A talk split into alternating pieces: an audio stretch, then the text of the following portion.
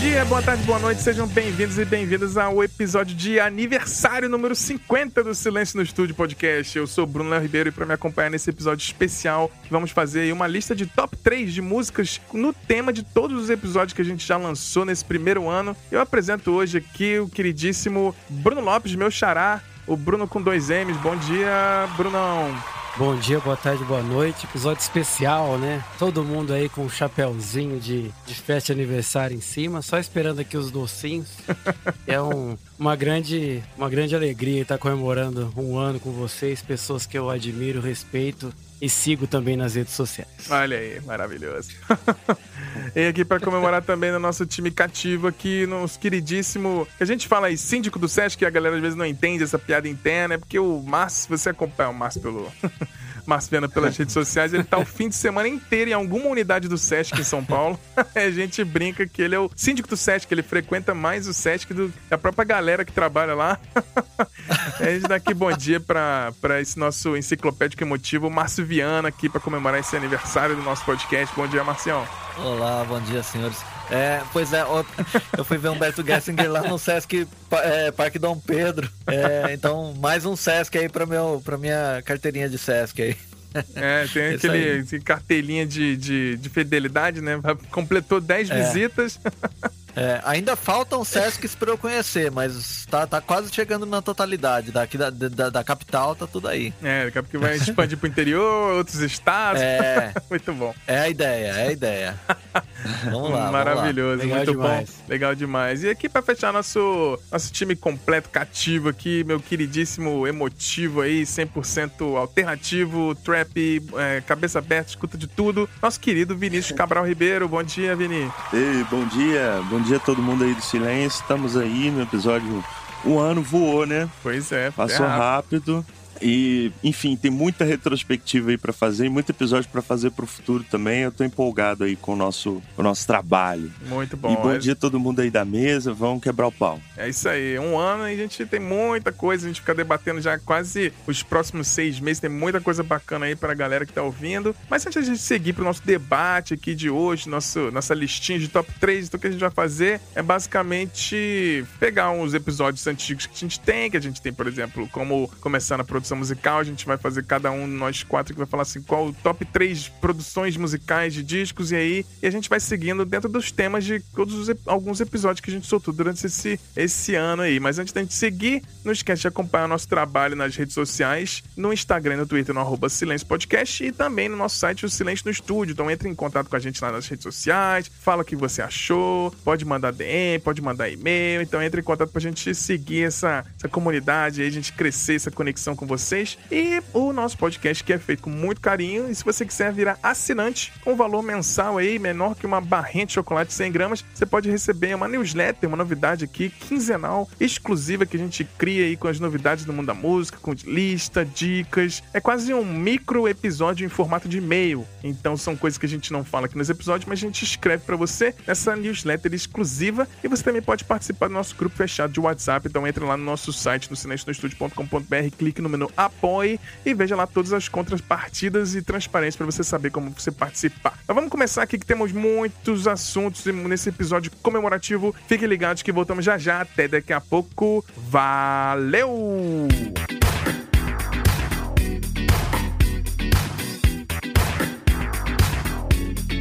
Muito se diz aí que 2019 é o ano do podcast do Brasil. Se é o ano do podcast, eu ainda não sei, mas com certeza aí muita gente está criando conteúdo por aí, muitas vozes, vários assuntos, e a gente cria essa conexão aí todo dia, toda semana ali, falando no seu ouvido, aquela coisa. Então, assim, teve um ano atrás essa ideia de fazer esse podcast sobre música e produção musical. E foi assim, sem pensar muito, que eu convidei o meu querido xará aqui, o Bruno Lopes, o enciclopédico Márcio Viana, e logo em sequência entrou o nosso queridíssimo Vinícius Cabral, e a gente foi achando nossa voz.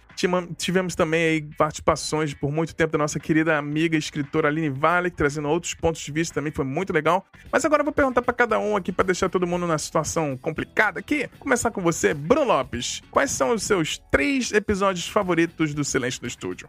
Rapaz, complicado, hein? É aquela, aquela coisa, negócio de todos. Mas é, alguns foram especiais, assim, para mim o de covers, né? De cover sempre vai ser algo que eu vou carregar, porque todo mundo sabe que eu sou um cara do cover. Sim.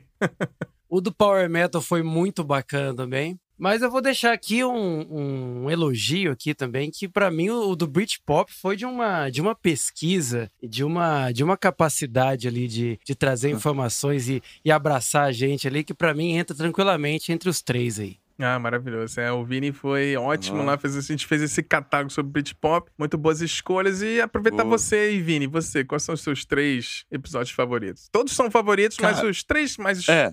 mais especiais, assim. Cara, eu acho que assim, vou, vou, evitando falar de episódios que eu participo, porque é muito jabá, mas assim, é, os, os das, das mesas são sempre especiais, né? Eu acho que marcou muito de melhores do ano, ano passado. Sim. Foi a primeira vez, talvez, que a gente fez um baita de um, uma lista, né? É, a série Mulheres na Música, eu acho que foi muito completa também. Ainda assim, faltou gente para citar, mas, mas é. né, impossível, tem muita artista e tudo. Mas foi um baita catálogo. E para dar uma moral agora, né, recentemente, pô, o, o Raio X do Chris Cornell, que saiu aí essa semana, ah, feito por você. É, foi muito legal, assim, até para quem não é fã número um do cara, que é o meu caso, assim, não é, eu não sou fã número um do Chris, mas tava ali, eu vi, né, o Soundgarden nos anos 90 e tal. É muito, foi muita informação, foi muito passional também. Eu acho que esse exercício que a gente está buscando, né, de, de, de, equilibrar informação com o nosso gosto pessoal, assim, que contagie os ouvintes, é o exemplar perfeito disso. O raio-x aí do Chris Cornell foi muito bacana.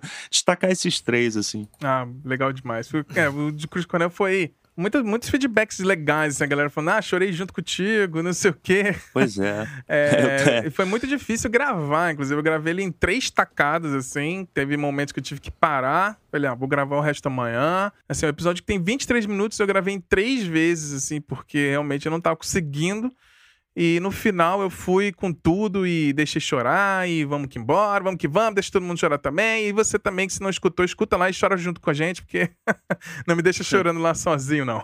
Mas e você, Marção? Quais são os três episódios do seu coraçãozinho, assim? Escolha difícil, né, cara? É. Mas assim, eu pensei muito, assim, um, um, um, que eu gostei demais de fazer, porque eu achava que eu não, não teria nada para contribuir, e na verdade foi uma discussão super legal. Foi a, a mesa virtual que a gente falou sobre publicidade, se, a, se publicidade compra sucesso. Sim. Eu achei que ali a gente estava é, num momento muito bom de, de, de assim, de é, conjunção de ideias mesmo. A gente teve um debate muito, muito bacana. Também vou destacar aqui a, o raio-x que o Vini fez sobre o Walter Franco, que ele Boa. teve, ele teve é, a capacidade assim de me fazer ouvir toda a discografia do Walter Franco em seguida, porque é, tinha muita informação importante ali que eu, eu desconhecia. Pô, legal. Cara, eu não tinha ideia de quanto eu gostava desse artista, assim, de quanto ele me influenciou é, na, na, nas minhas coisas. Então, é, deixo meu elogio público ao Vini aí, foi um trabalho sensacional. E agora, é, fazendo fazendo assim um, um, uma auto, um auto elogio, o, o episódio que a gente fez sobre o boi, né? Que, o nosso primeiro tete a tete lá so, é, sobre um artista, né? Que inaugurou, inclusive, essa, essa nova série que a gente se propôs a fazer, né? Sim. De falar sobre um artista em específico um artista ou banda em específico. O do David Bowie, ele, assim, eu passei meses estudando isso, assistindo documentários, lendo livros, fazendo até curso. E, cara, é. eu, eu ainda ouço esse, até hoje eu ouço várias vezes. Eu devo ser o, o, o cara que mais deu play nesse, nesse episódio. Né? Ah, tem é, que porque... se dar moral mesmo, tá certíssimo. É. E, cara, foi, eu, eu, eu acho que a gente fez um belo trabalho, assim. Eu, às vezes eu ouço e falo, puta, faltou falar de uma coisa aqui. Mas, né, não dá. É, impossível. Cara, eu, eu, eu falei, falar, não, lá, teria que ser horas. 30 episódios de 40 horas. Exato. É. Não, o episódio é especial do Boi Muita foi coisa. maravilhoso. A gente fez um catálogo lá com a discografia, né? Porque esses especiais, então a gente foca um pouco mais na, na discografia, né? A gente vai passando disco a disco. Tem, né, outro pra sair em breve aí também muito legal que eu e o Márcio a gente vai gravar. Tem um que eu vou fazer um especial uhum. também com o Vini. Então tem muita coisa bacana aí sobre especiais desses artistas. E os meus três favoritos é talvez eu vou mais na questão emocional. Talvez tenha sido a morte da Dimebag Darrell, que foi o primeiro áudio documentário, então foi um experimento, assim, de fazer jornalismo, ficar pesquisando três, quatro meses sobre material, recolhendo coisa e, e editar tudo, fazer um áudio, gravar sozinho ali também. Eu gosto muito, acho, do, do formato dos áudios documentários, então eu deixo destaque no, no, na morte da Dimebag Darrell. Eu gosto muito, muito mesmo do, do nosso episódio, igual o Vini falou, dos melhores de 2018. Acho que foi um catálogo importantíssimo. E difícil, hein? Escolher o terceiro aqui. Eu acho que o pelo gravador, mas pela ideia, se não específico o primeiro sobre músicas para animar, mas também o músico discos para levar para o espaço. Acho que foi um uma sacada legal que a gente teve de poder ter mais gente participando, né? Não ter aquela coisa de ah, ter que marcar Skype, aí ninguém tem tempo e fica duas horas gravando. Ali é rapidinho, a gente escolhe um tema, as pessoas mandam um áudio e a gente edita, faz tudo legal, num tema legal, assim, e pode, muito mais gente pode participar. Então, eu acho que o Pelo Gravador, no geral, como tema, é o meu, meus episódios que eu, que eu curto mais, assim.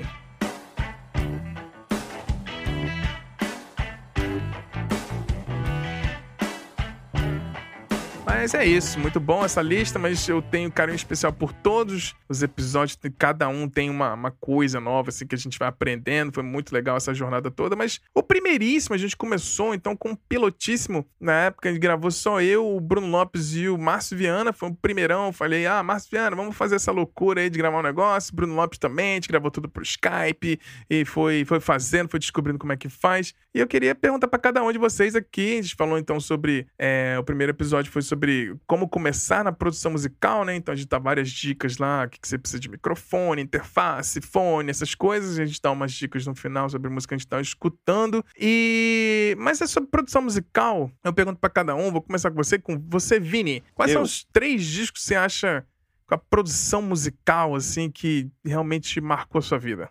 Cara, foi difícil, mas eu cheguei numa listinha de três aqui, até dois recentes. Um é o Animal, um álbum do Animal Collective de 2009, o Merryweather Post Pavilion, que é produzido pela própria banda, como tudo que eles fizeram, assim, é, enfim, é uma produção super sofisticada, uma sonoridade que foi bastante inovadora, assim, nessa época. Sim. Outro impossível para mim não citar o Kanye West com My Beautiful Dark Twisted Fantasy, o álbum dele de 2010, que é Sim. é um né, um marco aí em termos de produção, em termos de tudo, né? A gente é. ainda vai falar bastante desse álbum, acho, por aqui pelo silêncio. Com certeza. E por último, assim, um álbum que, enfim, mostrou possibilidades de trucagem e de coisas no estúdio, que foi também, marcou uma época, inovou demais, que é o Revolver dos Beatles. Né? Sim. Né? De 66 aí com, com acho que a produção é do, do George Martin também, né? Mas as Sim. histórias sobre o álbum é, falam de muita interferência do Paul e do John na questão de, da gravação, de uso de proto-samplers, né? Então acho que uhum. eu, eu, fui, eu vou é. para esse caminho, é revolucionário. Eu vou para esse caminho que é mais a minha linguagem da produção e das possibilidades criativas da produção. Então eu escolhi três álbuns que representam um pouco isso, assim. Muito legal bacana demais. E você, Bruno Lopes, quais são os três discos que você adora produção, assim? Qual diz pra gente aí? Então, lembrando aí, né, nesse nosso primeiro programa, justamente eu vou falar de uma banda que é, acho que foi a primeira que eu comecei a sugerir, assim, nessa, nessa safra de trazer trazer bandas diferentes, né? Que a gente tem estilos diferentes uhum. aqui, de cada um escuta alguma coisa. É, eu coloquei uma listinha de três aqui. Eu vou começar com o, o Rage. A gente falou um pouco deles ali no, no Power Metal, né? Sim, verdade. Que não é o Rage Against the Machine, mas eh, se vocês não conhecem o Rage, a gente falou justamente do Unity, que foi um, o álbum produzido pelo Charlie, Charlie Bauerfeind, Sim. o alemão lá sensacional. Então, o Unity, para mim, é um disco primoroso, né? Eu, eu, escolhi mais pela, pela estética musical, assim, como que isso funciona dentro de um fone de ouvido. É, depois do, do Rage, eu escolhi aqui o, o disco do The Deer Hunter, que é uma banda maravilhosa de progressivo aí. O disco é o X5 Rings with the Devil in Confessional, que é produzido pelo Casey Crescenzo, que é o vocalista da banda. Ele já produziu bastante, bastante gente, ele produz também a banda dele. E por último, também dá aquela moral ali pro, pro Brasil, apesar de não ter sido produzido por um brasileiro, o Temple of Shadows, né, do Angra, Sim. que o Dennis Ward produziu aí, que é um marco aí do, dos discos de power metal. Muito legal. Ótimas escolhas. Legal. E você, Marção? Só os três dias que você adora produção aí pra dar uma dica pra galera, pra pre- pre- prestar atenção um pouquinho mais na sonoridade, as cria- a parte criativa das músicas. Quais são as três dicas que você dá aqui? Bom, é o seguinte, eu escolhi três aqui. É, na verdade, assim, não, não é nem que eu acho as melhores, mas assim, as que é, eu, eu fi- fiz muito isso de o que veio, a primeira coisa que veio à mente. Assim, uma coisa que marcou muito, eu lembro de ouvir o Fate No More desde lá do The Real Thing, né? Que é o, aquele, não, é o, não é o disco de estreia, mas é o disco de estreia do, Do do Mike Mike, Patton, Patton, né? E assim, e, e logo em seguida eles lançaram o Angel Dust, acho que em 1992, produzido pelo Matt Wallace, que era um cara que já, já produziu o Fate No More, mas produziu também R.E.M., enfim, o- outros tipos de artistas. E o Angel Dust é revolucionário, né, Sim. cara? Ele tira o, o Fate No More de uma caixinha de funk metal, É. né? Que, que, que era uma coisa que estavam tentando encaixar o Fate No More ali numa coisa meio parecida com o Red Hot Chili Peppers, que não tinha nada a ver. Mas é. E o Angel Dust veio para revolucionar mesmo, inclusive se- serviu de base aí para toda a construção lá do chamado New Metal lá, né? Com certeza. Então eu acho que em termos de produção ele é muito revolucionário nesse sentido. Ele, ele trouxe uma sonoridade que depois foi é, replicada aí, né? É, também escolhi aqui o, o The Dark Side of the Moon do Pink Floyd. Tô lendo sobre ele, então tá muito fresco na minha memória, né? Eles trabalharam com o Alan Parsons, que era um engenheiro de som que, né, cara, depois teve até um projeto solo, né, como, como artista e tal. Esse disco, a importância dele é o seguinte, é, é um disco que a temática dele é, é- fala muito sobre é, doença mental e tal, tinha aquela influência ainda, eles estavam ainda impactados pelo Sid Barrett, embora ele já, já tinha saído da banda há muito tempo, é, eles viviam retomando essa- esses temas e assim, eu acho que a produção é, conseguiu trazer o clima que precisava para falar sobre esse tema. Assim, Sim. é tudo, tudo ali é muito, é muito bem é, é, engendrado assim para que dasse todo um clima perturbação mental e É. tal. Então, com essa junção de, de- do, da- do tema e do ambiente, acho que é, tornou esse álbum tão, tão assim, é, bem feito, né? Sim, bem, bem construído. muita- muitas listas do melhor de todos os tempos, né? Exatamente, exatamente. E por fim, é, eu citei aqui um que eu acho que muito, é, é, acho que é meio, é meio assim, é difícil ter em alguma lista alguém falar dessa produção, mas é uma outra coisa que precisou de um clima para absorver ali um, um, um momento, né? Paralamas do Sucesso lançou é, um disco chamado Longo Caminho, que foi logo após o, o- a recuperação do, do Herbert Viana de um acidente que quase o matou, né? É. Deixou ele paraplégico, enfim. Então ali ele precisa- precisou é, se readaptar. Por conta disso, eu acho que a sonoridade do disco dá muito essa, essa característica, né? O, o disco é, é, é muito cru, assim, é uma- aquela bateria lá na frente e tal. Aquilo foi construído junto com o Carlo Bartolini. O Carlo Bartolini era um cara que já foi guitarrista do Traje, mas depois ele saiu e se dedicou à produção. Ah, É um cara que, se eu, se eu não me engano, mora nos Estados Unidos e tem manja muito de produção mesmo. E ele ajudou a construir esse clima do disco, assim. É um, é um, é um- é disco visceral. É, acho que se dá, se dá pra usar um termo é esse, visceral. É um disco muito cru, com a bateria lá na frente, eu gosto pra caramba. É, muito bom. Maravilhoso. E minhas três dicas aqui, eu fui. Meu critério foi puramente como os- é, o som do disco. Eu que sou produtor musical, a, a mixagem, né? Pra mim, essas são as três, talvez, melhores mixagens dentro do, do, do nicho metal, é, metal e, e rock pesado. Primeiro é o meu queridíssimo Roots do Sepultura, que foi produzido e mixado pelo nosso querido Andy Wallace, que já mixou somente o Nevermind no Nirvana. Então, assim, o cara só trabalha com gente pequenininha. Nosso queridíssimo Andy Wallace. Eu acho que a produção desse disco é fantástico. Pra mim, na minha cabeça, o Roots do Sepultura é, é o divisor de águas entre o metal clássico e o metal moderno. Eu acho que o que vem antes Sim. do Roots é metal clássico, o que vem depois do Roots é metal moderno. Foi o que mudou tudo ali. É, uma curiosidade rapidinho sobre a produção desse disco. Aquele, aquele barulho no antes de começar Roots, Bloody Roots, que tem aquele né, um barulheiro assim que você vê que, que porra é essa? É, foi o, Andy Wallace e o Carlinhos Brown no meio de uma um desfiladeiro. Carlinhos Brown jogou um dessas peças de bumbo de percussão enorme, jogou lá pra baixo e aí o negócio foi batendo, fazendo aquela barulheira e o Andy Wallace captou aquele negócio. Então a introdução de Roots Bloody Roots é tipo uma, uma bateria de percussão caindo num penhasco.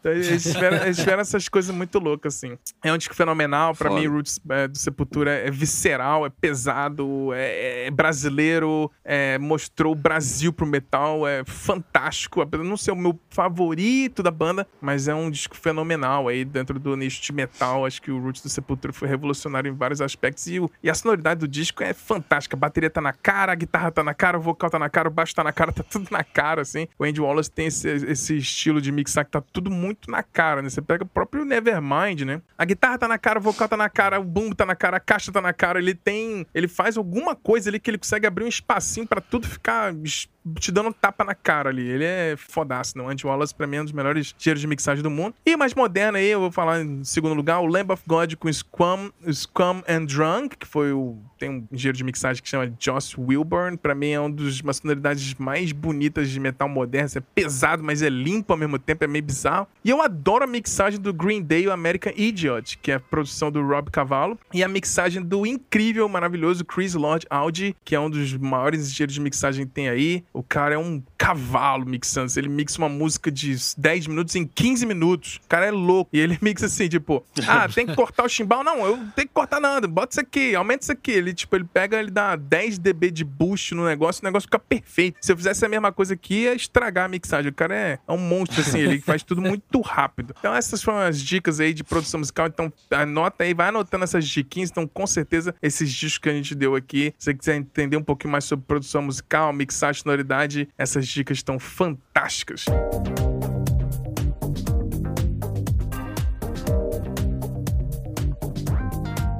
Um outro episódio que a gente falou no nosso episódio número 4, a gente falou sobre formulinhas da música, né? Eu pergunto aqui para vocês, quais são as três músicas com formulinha pop que vocês mais gostam? Vou começar com você, Marcião. Tá, vamos lá.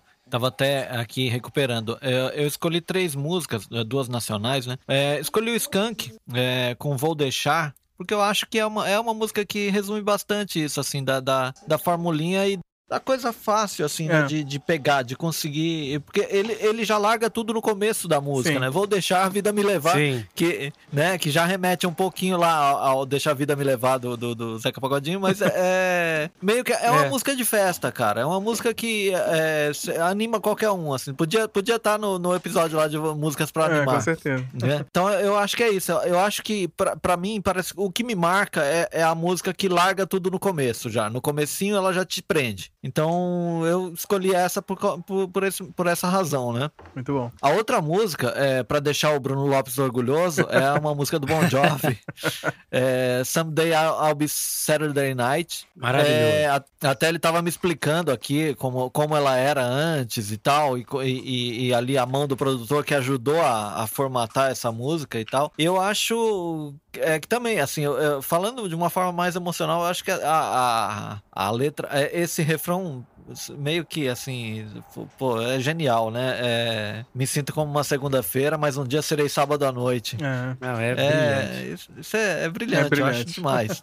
É. E assim, e é um Bon Jovi já diferente, já bem diferente, né, do, do, do, do, do inicial, né? Assim, é uma coisa Sim. um pouco mais pop, né? É, é, é, de, uma, de uma compilação essa música, né? É uma das músicas inéditas de uma compilação. Que é, é que ele entrou ali no, no Crossroad, né? O Crossroad ele pegou tudo que a banda tinha feito ali e lançou duas músicas singles, né, para o disco uhum. ter duas músicas inéditas, que foi justamente o Sunday of Saturday Night e a Always, né? Então foi, Aí, foram dois é. hits aí que ele conseguiu lançar. É, é maravilha. E por fim, é, para surpresa de todo mundo, eu escolhi uma música do Thiago York. Olha aí. É, que não é um artista que eu não é, não é um artista que eu goste, assim, que eu acompanhe e tal, mas é, é uma música que sai um pouquinho da, do, do, do estilo da, das músicas dele, que era mais mais uma coisa de voz e violão e tal. Ele fez uma música é, chamada Alexandria, junto com Humberto Gessinger. E essa música é, eu escolhi pelo simples fato de ela ter um belo exemplo de millennial, millennial whoop, é. que a gente falou em algum episódio, né?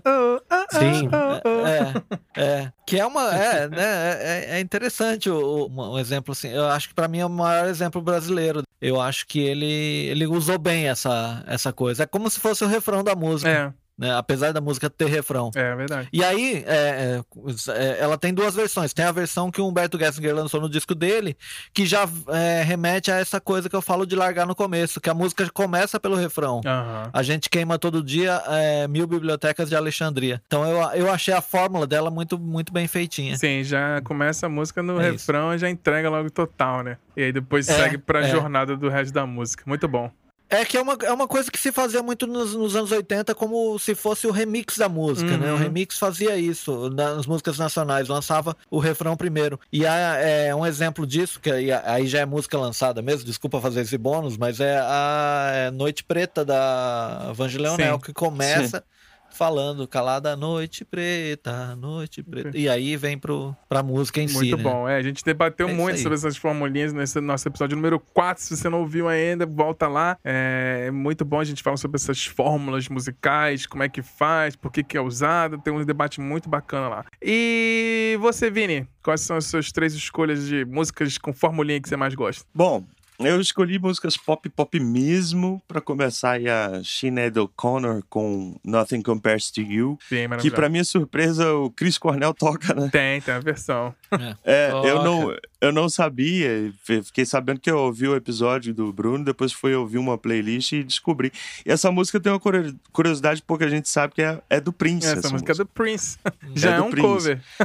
Já é o cover, mas mas de certa forma, acho que foi a primeira interpretação dela. Tem, tem uma versão com ele cantando que é sensacional, mas Sim, é uma música com ele gravando com The Family, né? Isso, exatamente. Uma música maravilhosa, pop, tradicional, mas que eu sou apaixonado. Outra pra ficar no pop pop, Destiny's Child, aí. dar uma moral com Say My Name, que é, um, enfim, um clássico, Sim, né? clássicos.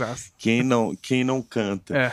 E pra fechar, não poderia deixar de lembrar da querida Britney Spears com Toxic, Sim. que é, enfim, é Essa outro, é outro clássico contemporâneo. Das melhores. mundo é, ama, pra é mim uma é das música- melhores músicas pop de todos os tempos. Pra mim também, é uma música que junta várias tribos aí também, até os roqueiros gostam, todo mundo gosta, enfim, é um clássico Sim. maravilhoso. Muito bom. É, o Vini. Fico nesses três É, aí. o Vini fez um relato muito legal sobre a Britney Spears lá no episódio sobre Mulheres Incríveis. Muito legal. Sim. Você trouxe ela de volta aí. Já falando até o Britney Spears É. marxista, né?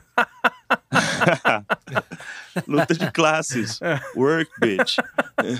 Ah, maravilhoso, maravilhoso. Vamos seguir aqui. Bruno É. Lopes, quais são as suas três músicas favoritas de, que usam formulinha pop? Nossa, tem muitas, É. né? Muitas. Eu tentei trazer aqui uma mais atual. Até a gente até conversou, acho que no- nos nossos grupos aqui sobre essa primeira sugestão aqui, que foi a música lançada recentemente aí da, da Taylor Swift com o Brandon Urie, né? Do, do Panic! at the Disco, que é a música Me. E ela tem tudo, tudo, tudo, tudo, todas as fórmulas, tudo que você imaginar tá nessa música, igual como o Márcio disse, ela já começa, começa não apresentando o refrão, mas ela tem quatro notas a música inteira, inclusive nas pontes e no refrão.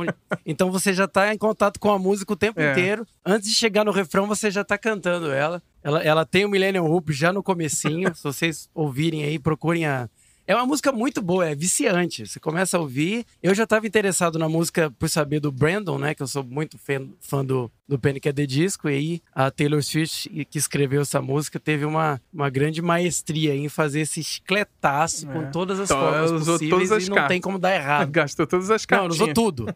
Ela gastou tudo ali. Tem tudo que você, tudo que a gente falou aqui tá nessa música. Hum. Depois, uma dica aqui também de uma banda que é uma banda americana que eu também acredito que poderia ser um pouco mais conhecida. Muita gente confunde eles com o Train, que é outra banda que eu gosto bastante, mas é um, um grupo que ele é, é conhecido por uma sigla, né? É OAR, né? E eles são uma, uma, uma eles querem dizer Of a Revolution. É uma quase banda- Olar, uma né? banda Olar. americana.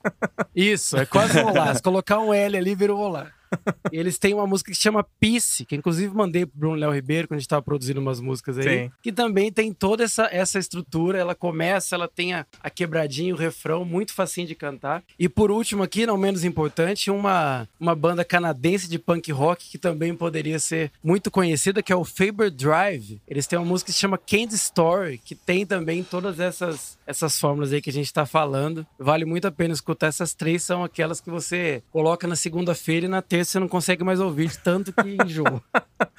Muito bom. Mas é bom. Muito bacana. É só lembrar, você não precisa ficar preocupado em anotar, não. A gente tem, vai estar na, na descrição do episódio, a playlist com tudo que a gente tá falando aqui. E pra fechar aqui, sobre Isso vai ser uma playlist. playlistaça aqui, mas é, é a playlist definitiva, resumão de um ano. É, e as melhores músicas que eu gosto, que eu acho que usam formulinha, eu escolhi três músicas que são do mesmo cara, que é do Max Martin. Eu Claro. acho que ele é o. Ele criou um pouco essa fórmula de várias maneiras, né? Estrutura de é, pontes, é, tipo, é, verso, ponte, refrão, verso, ponte, refrão. Aí tem uma, uma quebrada, refrão, refrão. E eu vou escolher três, uma é da Jessie J, que é Domino. Adoro essa música. E. Ela é muito boa. Backstreet Boys, não podia ficar de fora, né? I Want It That Way. Essa é- tem como, né? Essa é um clássico do pop. E uma mais recente aqui também é uma música que eu começo a tocar, não consigo ficar parado, que é a interpretação do Justin Timberlake pro filme Trolls, que chama Can't Stop the Feeling. Que quando Uhum. o Justin Timberlake Sim. foi fazer o filme, né? Ele falou: ah, vou ter que fazer uma trilha sonora, mas aí, tipo, é, tem que compor uma música nova, e aí ele chamou o Max Martin, que tinha muito tempo que eles não trabalhavam junto, desde o N5, né? E eles fizeram junto essa música Can't Stop the Feeling, que você não consegue ficar parado. Então, essas três minhas músicas favoritas com formulinhas pop. E vamos seguindo aqui, que agora é um tema que o meu querido amigo, o Bruno Lopes, vai adorar, que são os melhores covers do nosso, nosso. Coverman. A gente fez um episódio lá, nosso episódio número 7, que a gente falou sobre alguns covers clássicos da música. E eu pergunto pra vocês, começar com o Marcião. Marcião, quais são os seus três covers favoritos? Bom, é uma banda que eu sempre adorei os covers que eles fazem é o Manic Street Preachers. Né? E foi até difícil escolher uma só deles, mas assim, Uhum. é, eu acho que a mais, a mais é, é, marcante deles é Raindrops Keep Falling on My Head, né? Que é do Burt Bacharach. né? Porque ele, é, eles fazem uma coisa. é, ele até adapta um pouquinho a letra e tal. Parece, que é, parece até que é uma coisa do cara que não aprendeu direito a letra e, foi- e- e inventou algumas palavras ali. É, mas é, eu acho que eles trabalham legal essa coisa de covers, então escolhi essa pra representar todo, todo o trabalho deles assim. Tem, eles têm muitos, muitos singles e muitos lados B aí com covers. É, acho bacana conhecer tudo que eles já gravaram. Eles gravaram até Rihanna. É.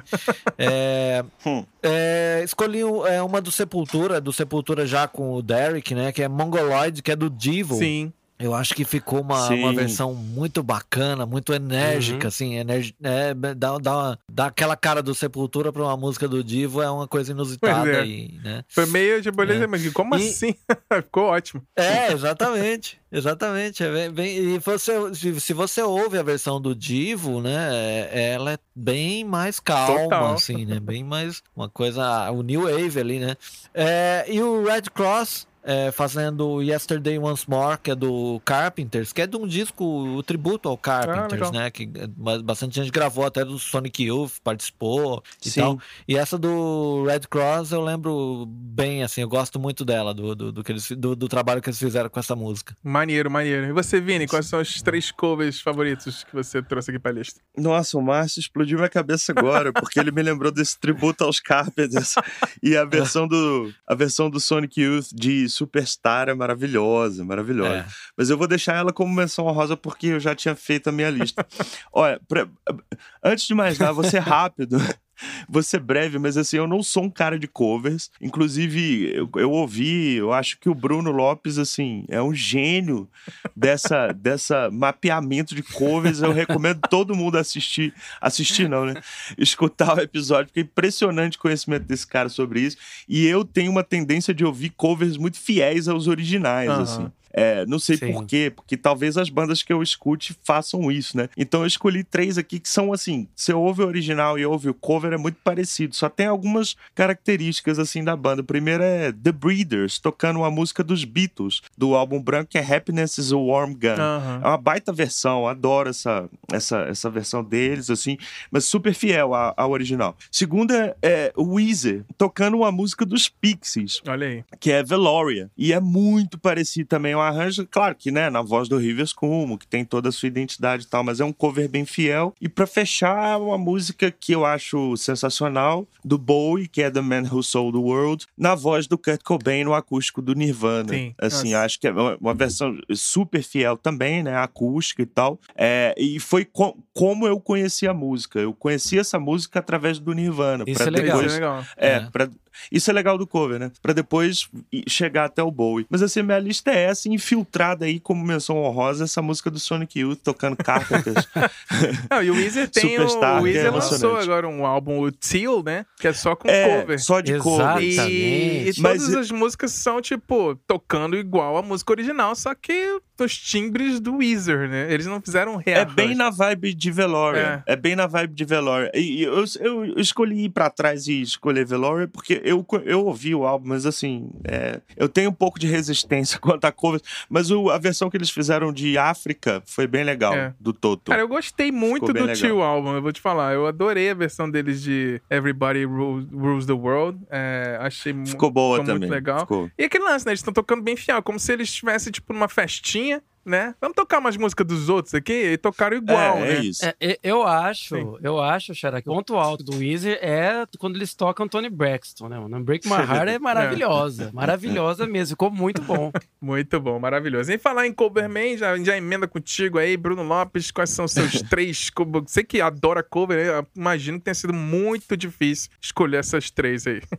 Não, na realidade, assim, eu, eu tentei trazer alguma coisa que eu ainda não trouxe. Isso aqui é complicado, né? E eu consegui, eu consegui, porque todo dia eu descubro algum cover novo. E assim, eu tenho um processo bem criterioso pra colocar esses covers aí é, em, em músicas que eu realmente gosto de ouvir. Porque não é simplesmente o cover pelo cover, né? Tudo bem que no, no lance do Weezer eu acho que funcionou porque tem um pouco da personalidade deles. Mas eu gosto de quando o cover consegue fazer a. é, fazer o cara que escreveu originalmente falar: caralho, eu devia ter feito isso Aham. sabe? Minha música ficaria melhor se eu tivesse feito isso. e eu vou trazer aqui algumas opções polêmicas, talvez. É a primeira, como quem escuta a gente há mais tempo já sabe que tem alguns artistas que a gente sempre tenta repetir aqui, que a gente gosta muito. E eu vou falar aqui do, do Talismã, né? Do Jeff Scott Soto, vocalista conhecidíssimo aí entre a gente. ele, fez, ele fez um cover incrível de Frozen da Madonna, que é incrível o que o Talismã fez ali. A versão é ótima. Essa, a música Frozen da Madonna, eu já acho ela bem rock and roll. É. Apesar de dela Total. ser ali na, na estrutura pop e tal, mas essa música é ótima e o, o Talismã tem uma versão de Frozen que é incrível. Vale muito a pena vocês ouvirem. Vai estar aí, se eu não me engano, tem no Spotify. Tem muito, tem muito cover que não tem É no verdade. Spotify, né? As pessoas acham que se não tem no Spotify, a música não existe, mas existe sim. É, em segundo lugar aqui, eu vou trazer um cover do nosso grande amigo, da nossa grande banda Bon Jovi, que eles fizeram do ZZ Top, da música I Thank Legal. E essa música, ela, ela, ela não está no Spotify, tá? Não vai estar aqui no, na playlist que o Bruno vai fazer, porque ela tá no disco bônus do These Days, que é um disco que tem algumas outras músicas, inclusive tem a polêmica música do Bob Geldof, né? Que Hum. ele foi ali beijo, escorraçado no Gabi. nosso outro episódio. Beijo, Gabi. É, tem também. Faz parte desse disco, o Rich Sambora canta algumas músicas. O Tico Torres, o baterista, canta ah, aquela música Crazy, I'm Crazy for Feeling. Aí todo mundo fica impressionado de ouvir a voz do baterista, É. que o, Tico Torres quase não É canta, verdade. né? Então, é, é essa versão do ZZ Top, né? Do I Thank You, que o Bon Jovi fez. E como a gente tá fazendo o cover aqui, eu precisava trazer é, uma coisa grandiosa. Eu já trouxe uma, um cover que o Dream Theater faz de seis músicas É. de uma vez só aqui, né? Tipo, é É, uma é música o emendada famoso na The outra. Big né? Medley. Isso, né, Chá? O Xará deve conhecer. É, ele, tem, ele tem, tipo, É um- 12 é- minutos, né? Tão grande também não. Eles conseguem botar, É, tipo... não, é eles, ele, é, Eles, como, por exemplo, é, eles param, tipo, um trechinho de cada música, eles fazem uma, uma emendada na outra, muito bem feito, inclusive. Não, sim, é o que, assim, o que eles chamam de medley é o nosso famoso pupurri, né?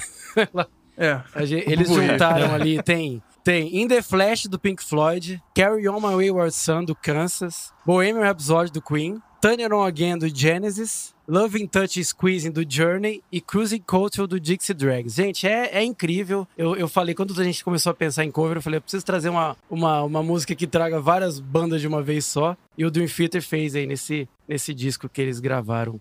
É, É o engano, Change of Season. é o do... É o Change of É Seasons. Change of Seasons, exatamente. É, e é- esse, esse cover tem, é ao vivo. Eles, Esse cover é ao vivão. E, e, Quem é sabe isso, faz esse ao cover ao vivo. não é, não é de estúdio. Ah, eles sabem, né? Eles É. tocam melhores que as bandas, não tem como. É, Mas é isso aí. Muito bom. Pra fechar Minhas aqui, meus dicas. três covers favoritos, já comentei no episódio de Power Metal lá, que é o Beyond the Realms of Death, que é o Blind Guardian cantando Judas Priest. Adoro essa versão do Sim. Blind Guardian. É uma das poucas que eu, que eu falo, cara, acho que eu acho a versão cover melhor que a original. E olha que eu sou fanático pelo Judas, mas enfim. Um outro cover que eu acho que foi muito importante, que inclusive fez a banda estourar, foi o Wicked Game do Him, que é a música do Chris Isaac, Sim. né? Eu acho que Sim. eles fizeram uma repaginada, tocando do jeito deles. E muita gente acha que essa música é deles, né? A música ficou tão grande com É. os caras que tem, assim, quem é mais novo e só conhece o Him, nem tem ideia que essa música é do Chris Isaac. E pra fechar aqui, Nothing Compares to You, de novo, mas a versão do Chris Aê! Cornell.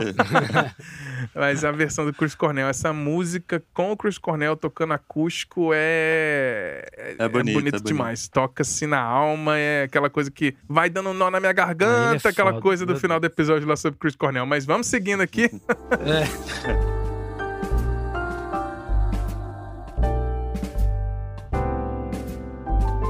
A gente fez episódio no. no Vamos lá. É, vamos embora. No nosso episódio número 10, a gente falou sobre bandas de um hit só, que é o famoso One Hit Wonders. E aí eu quero saber rapidinho é, quais são os três hit wonders que vocês mais gostam. Vou começar com você, Marcião.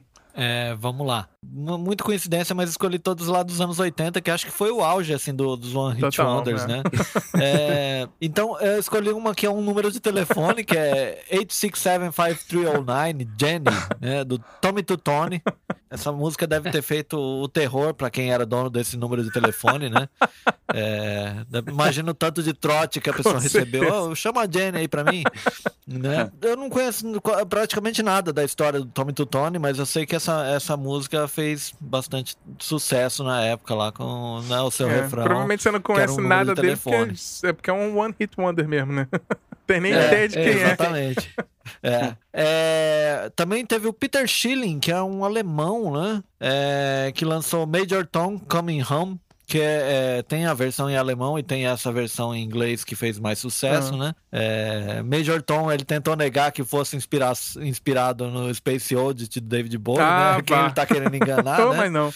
né? Nossa, nem um Não, pouco, imagina. nem um pouco. É, mas essa música aí tá assim na memória de todos. Eu tenho certeza que quando você, quem for buscar, quem for ouvir na playlist vai lembrar, ah, essa música. É, ela, ela é, pelo nome é difícil saber. Eu descobri esse ano que o nome dessa música era Major Tom, né? E já que a gente falou em, em Dark Side of the Moon lá no- no- nos produtores, né? é, vamos lembrar do engenheiro de som Alan Sim. Parsons, que teve um projeto, né? O The Alan Parsons Eu Project adoro. que é que tinha essa música Eye in the Sky que lembra muito Pink Floyd, né, cara? É, é um hit dos caras. É, né? e seria, esse- é. meu, é, dá, dá pra dizer que é um Pink Floyd um pouquinho mais pop, Total, né? é, Assim, uma pegada um pouquinho mais pop, mas, mas é, é, lembra muito Pink Com Floyd, certeza. né? Eye in the Sky. Pop Então, Floyd. essas, Pop, pop É. Floyd. essas três, essas três foram, assim, pra mim, na, na hora que eu tava escrevendo, top of mind, assim, mas, meu, cara, eu, eu tenho certeza que eu tô esquecendo de um monte Ah, de com coisa. certeza. Aí, com né? certeza. É, E você, é Bruno. Lopes, quais são os seus três One Hit Wonders que você traz pra lista aqui pra gente? É, então, eu tentei trazer também quem eu não. Quem não foi falado no episódio, né? Eu lembrei aqui daquela banda The Presidents of the USA, Sim. com a música Lump.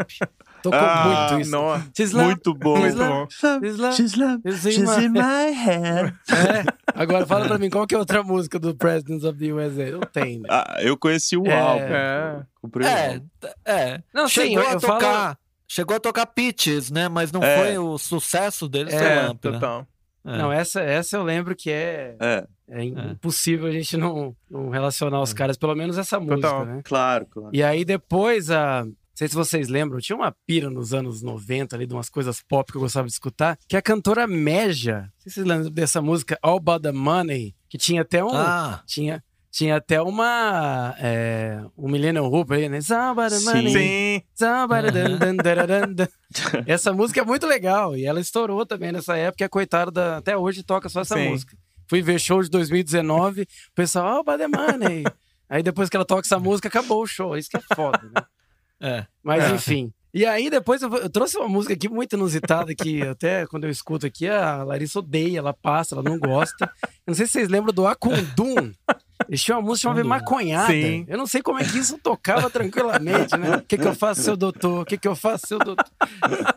Essa música é ótima, essa música é muito boa. É, é impressionante. Ai, ai. E, então, É. tô trazendo aqui o Acondum com o Maconhada. Um hit, one hit wonder aí, anos 90. É. Muito bom. Acho que o Começava com um D2 devia curtir É, essa aí também, o não D2 sei. devia curtir. É, sim. Mas começava com, começava com, com um grito, né? Eva danada. E é Eva danada, É, é, Eva danada. é. Tá que pariu. Contava a história, né, da, da filha É. do cara que tava se relacionando com alguém, a menina começou a aparecer com olho vermelho É. e tal. É, Enfim, e ele achava que ela tava cheirando a, a erva, né? É. isso. E aí, aí ela, é, no meio da música, a moça, a moça falava, pai, isso não cheira, isso fuma. Enfim. Tipo um tutorial, todo, né? Não, é que fazer faz. um tratado, né? É. Ah, muito bom, muito bom. Vamos seguir. E você, Vini, quais são os três One Hit Wonders aí que você traz pra nossa lista? Ó, eu peguei pesado, viu, galera? Vamos lá. eu acho que o, o Marcel falou dos anos 80, mas os 90 e os 2000 também foram pesados. Cara, começando com uma que foi uma. É, é- é impossível falar o nome dessa música, mas é uma música de uma banda One Hit Wonder clássica que é Crash Test Dummies, Sim. dos anos no, é, de 93. Essa música que chama Hum, Hum, Hum, Hum. Pra vocês lembrar, vocês devem. Vocês devem lembrar. que é, hum, Sim, sim. hum, É. que é só esse humming no refrão, assim. E essa música tocava o dia inteiro no rádio. Tocava o dia inteiro. Sei lá, nos anos 90 e tal. E me lembrou, eu, eu lembrei dela, porque tem uma música nova do Mark DeMarco que tem a mesma progressão, assim. Parece que ele. Não sei se é plágio ou homenagem. É. Ele pegou uma, a mesma progressão, assim. Eu lembrei, caralho, tem esse hit e tal, tem um clipe super Ah, engraçado, a voz, a voz do cara grave, aquela onda, né, do grunge, de todo mundo querendo ser o Ed Vedder, É, impressionante. exatamente. É. Mas é, mas essa música foi muito radiofônica. Agora outra pra abalar os corações aí também de quem viveu, Vini, né, o meu xará, só que com dois N's e um Y no final, com Heloísa Mexe a Cadeira. Sim. Vocês conhecem essa música, né, pelo Total. amor de Deus. É. Mexe a cadeira. Eu conhecia mais a outra dele, mas eu lembro disso. É, Aquele mas que isso é gravou, one hit. É, pra mim, essa é o grande É. hit dele. É, Esse é o um- grande hit. é. E só uma curiosidade, um parêntese sobre o Vini. É, é, quem sabe, já ouve aqui há mais tempo, eu tenho um projeto que chama The Internets, né? Sim. A gente faz um Vaporwave e tal, não sei o quê. Um dia eu tava no SoundCloud do, do, no meu projeto e eu vi uma curtida, um comentário de um cara chamado Vini não sei o quê. Eu falei, putz, Vini, aí eu fui olhar o avatar, era um cara louro, eu entrei no perfil do SoundCloud dele. É ele, galera. É. Olha aí a É conexão. ele, ele tá produzindo O Vini eletrônico teu experimental. som, isso aí. O cara, Vini o Vini curtindo o som curtiu o do Vini. Vini. Exatamente. Não, e, e, mais, um- só mais, Impressionante um, mais um detalhe, mais um detalhe sobre o Vini é que ele, Ah. ele concluiu o mestrado em filosofia recentemente. Isso, que é. é. Então, e eu fiquei sabendo É. disso também. Eu fui atrás, ele tá produzindo eletrônico, experimental, Olha. tá super, tipo, um som até interessante, assim. O cara curtiu lá o Dino. Eu falei, meu irmão, que, que doideira. Aí, chama ele pra fazer uma parceria Ó, aí, cara. aí, mais Sei lá. um. Quem sabe, hein? Uma parceria. Fica É. aí a dica, hein, Vini, É, se tiver ouvindo. chegar no Vini, alô, Ó, Vini! antes, Grande abraço. É. paga nós. Mas, Paga ó, nós, antes, do, antes do Vini continuar depois do Vini, só queria dizer que esse dia eu fui procurar o Vini na internet. Eu não sabia quem que era o Vini e quem que era o Ciro Bottini. meu. Eu não sei quem que é os. Ah. Os caras são É. iguaizinhos, velho. Pode crer, pode crer. Compre, compre. Cara, fechando É minha lista, pra fechar minha lista, um hit aí mais recente, que foi de uma artista que teve esse hit e desapareceu. Muita gente associou aí com uma tentativa, uma pré-Anitta, que foi a Perla, com aquele funk pop Sim. tremendo vacilão, Aham. Que foi um hitaço também Hitaço. e depois sumiu, Foi. assim. Muito bom. Só pra fechar minha listinha. Muito bom, muito bom. É pra fechar aqui a Legal lista de demais. melhores hits pra mim na minha cabeça. Eu botei três músicas dos anos 90 aqui, que é o Real New Radicals, que tinha aquela You Get What You Give. You gotta give it to give. Também tocava o dia inteiro. Muito boa essa a banda. música é muito boa. Boa. A Nathalie Brulha com Torn também tocava o dia inteiro, né? Essa música também é um Coitado, cover, né? não. Essa música também é um cover, né? A música, a versão dela Sim, já é um é um cover. cover. É. E o clássico das festinhas americanas, que a, os- os- a molecada levava refrigerante, as meninas levavam esses fandangos, é, tocava lá que era Corona, The Rhythm of the Night. This is the Rhythm of the Night. Esse pra mim. Jesus humilha Jesus Satanás. humilha né? Satanás. Jesus, É. Na minha cabeça, Satanás. esse é o maior hit, one hit wonder de todos os tempos. E é Ela brasileira, né? Corona Corona, isso que é o mais brasileira. engraçado. Ela é. Morava na Itália e montou essa banda Corona, uma brasileira, e lançou esse The Rhythm of the Night. Pô, ô, ô Xará, você como publicitário, como é que você não pensou em fazer uma propaganda da Corona com a, com a Corona cantando? Pois é, né? Porque não atendo a Corona, né? a cerveja duchas Corona. Corona, Quem sabe né? um dia. É. É. E a, ou as duchas, a ducha, né? E a ducha, isso, a Corona tomando uma É. Corona numa Corona. Ah, muito bom. Ai, meu Deus.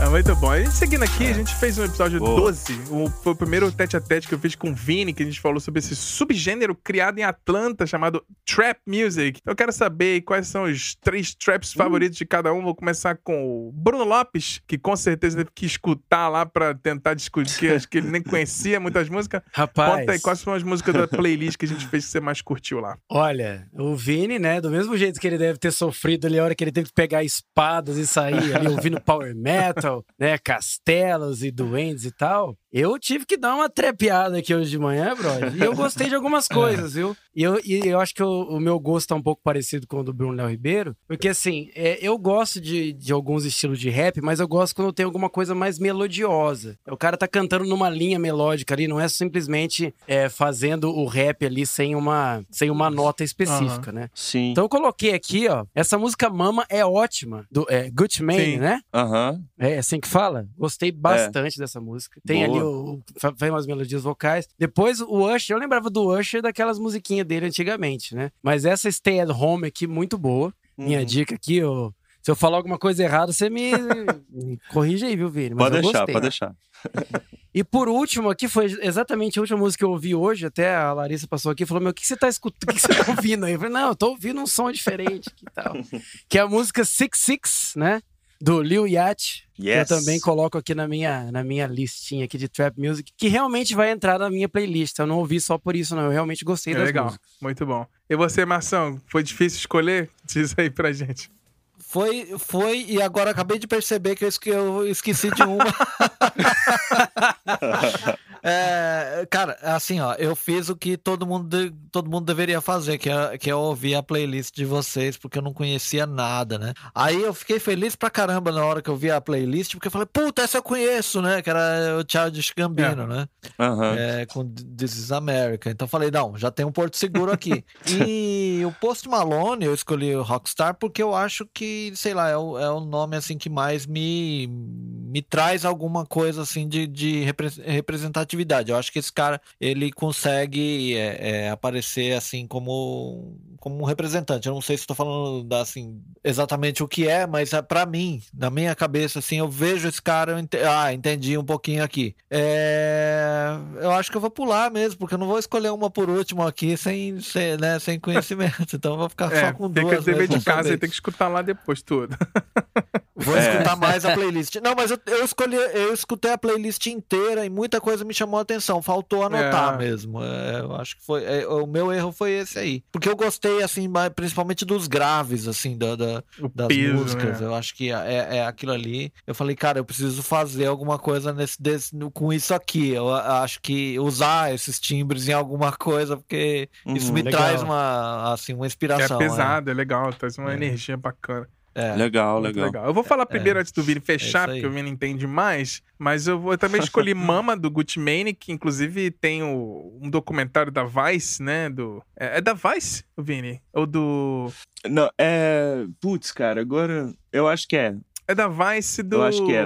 Vai falando que eu vou lembrando. É o documentário lá sobre o Trap Music que eu estudei bastante pra fazer esse episódio com, com o Vini, que tem inclusive a introdução do, da abertura desse, desse documentário, desses episódios, é dessa música. Eu gosto muito de Future, que é uma coisa mais melódica, mais Sim. Melancólica, assim, meio triste, então eu curto muito. E eu escolho a música Use Me. E o Post Malone, que eu virei Foda. fanboy, que eu acho ele um cara que traz. o- Ele faz um, um rap, trap, ele tá no limite ali do trap, né? Acho que se ele pular um pouquinho, mudar um pouquinho, ele sai um pouco do, do subgênero, mas ele faz um rock and roll, né? Ele faz rock É. usando beat. Então eu gosto muito e eu escolhi Rockstar também. E fica essas três dicas aí. E você, Vini, pra fechar aqui a nossa Legal. lista dos seus três traps favoritos. Com certeza foi difícil pra você. Não, foi dificílimo, mas eu, escolhi, eu, eu decidi escolher, assim, músicas mais características, assim, né? Pra, pra quem não conhece e tal. Vamos dizer assim, entre aspas, clássicas. Uhum. Gostei muito da lista do Bruno, viu, gente? Pô, legal que vocês ouviram e que abriu, porque tem muita gente que se fechou para isso, Sim. né? É, que não tem preconceito, mas, ah, não, autotune e não, tal. Eu fiquei muito feliz mesmo, sério. É... Essa, essa mama realmente me impressionou. Pô, que bom. Não, e tem muita coisa nesse sentido, assim. Essas três que eu vou falar, por exemplo, são... Bom, a minha listinha é básica. Primeiro, uma do Young Thug, que é um cara que eu acho que revolucionou a forma de cantar e que tá trazendo aí novos ares até pro, pra uma nova geração que eu nem colocando na lista, para mim nem é trap mais, como o Playboy Card, que eu ainda vou trazer aqui nesse podcast, prometo. É, mas a música Riri, que é uma referência a Rihanna, uma homenagem a Rihanna, do álbum dele de 2016, o Jeffrey. É, então fica primeiro Young Thug, Thug Riri, do álbum Jeffrey. Depois, é impossível não, não caracterizar o Migos como né, uma coisa da sonoridade típica do trap Sim. com produção do Metro Boomin, que é Bad and Bougie de 2017, que foi o maior hit talvez de 2017, e uma música que até você perguntar ah, o que é trap, você põe essa para tocar que resume uhum. bem assim. E por último, Lil Uzi Vert, que é um dos caras que eu mais inspiro, assim, ele da nova geração. Helsinki, vai tocar aqui em Helsinki. Não tocou semana passada. Nossa, sério? sério? No Putz, festival legal, aqui. cara. É, o, o Uzi tá meio assim, tá, tá pra lançar álbum novo, mas não lança. Ele é um cara super pós-gênero, pós-tudo. E o maior hit dele é Exo Tour Live, que para mim é uma das músicas da década, Sim, assim, ótimo. sabe? Que é, é melódica também, é pop também, enfim, é sensacional essa música. Então fica essa dica aí. Lembrando que, né, o episódio a gente deu uma escavada geral, a playlist tem muita coisa lá. Sim. Ouçam, acho bacana dar, esse, dar essa moral aí para sonoridades novas. Com certeza. E uma aula geográfica Nossa. quase, né? De sociogeográfica que a gente é, fez lá. Foi muito bacana total. esse episódio. Pra abrir preconceitos é. aí, tipo, o que, que é strap, né? Mesma coisa que a gente fez no, no Funk 150 ppm, mas a gente vai chegar lá.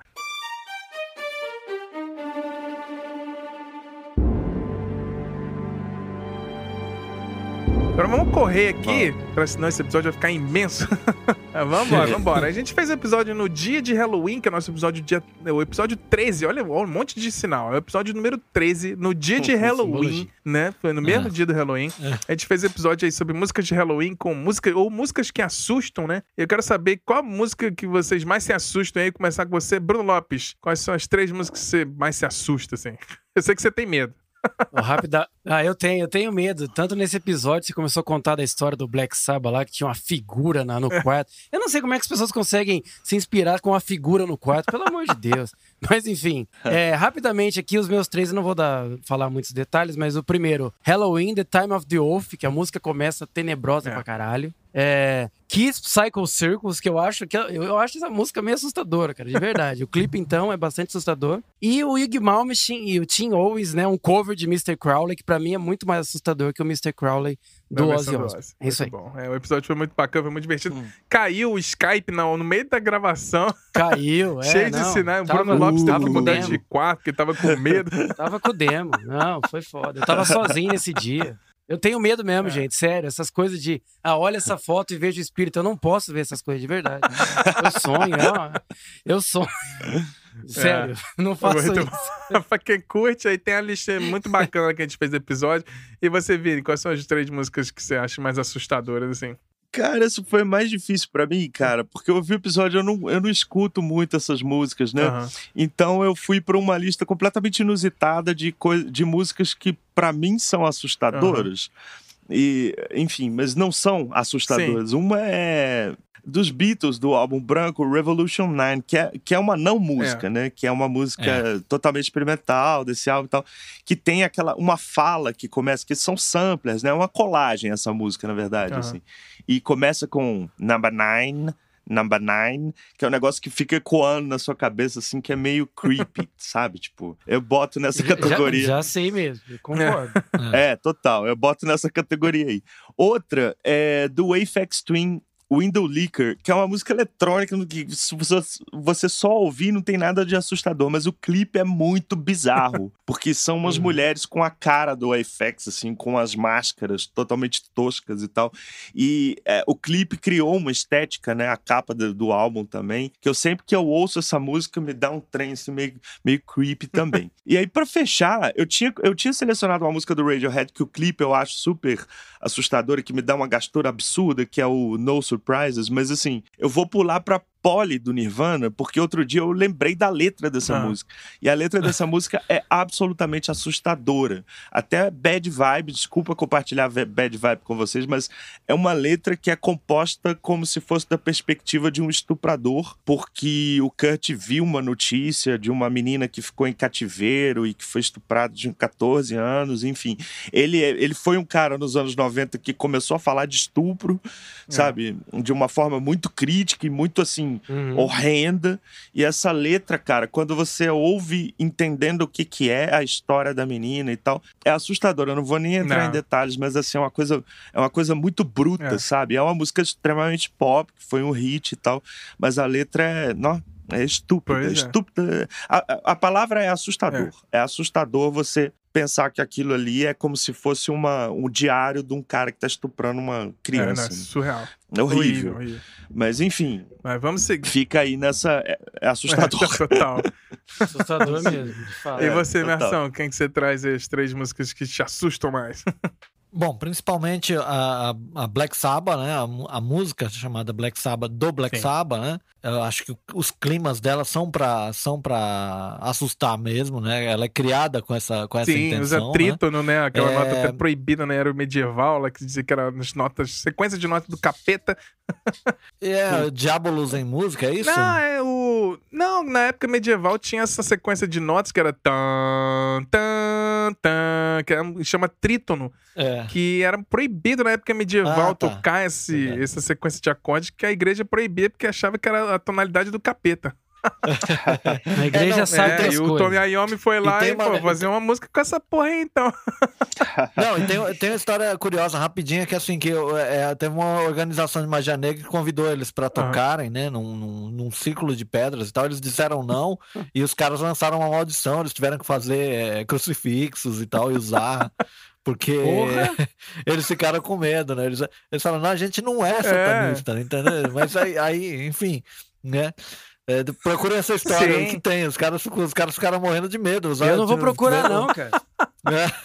Enfim, é. uma música que é, é assustadora, talvez, e, e, também, e também tem uma, uma questão aí na letra que é, é Mama do Genesis, né? Já é com o, o Phil Collins no uhum. vocal. É, porque a letra já é, é, é, até difícil de explicar. Alguns achavam que era uma, uma sobre aborto, sobre né, a, a, criança falando com a mãe, né?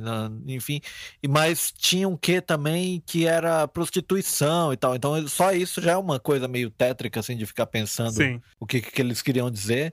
Aí tem umas risadas meio macabras do, do, do Phil Collins, né, na, na música, né? é, uma coisa meio assim. O Phil Collins que tem um visual de bancário, né, mas é, conseguiu ser assustador em, em algum momento, né?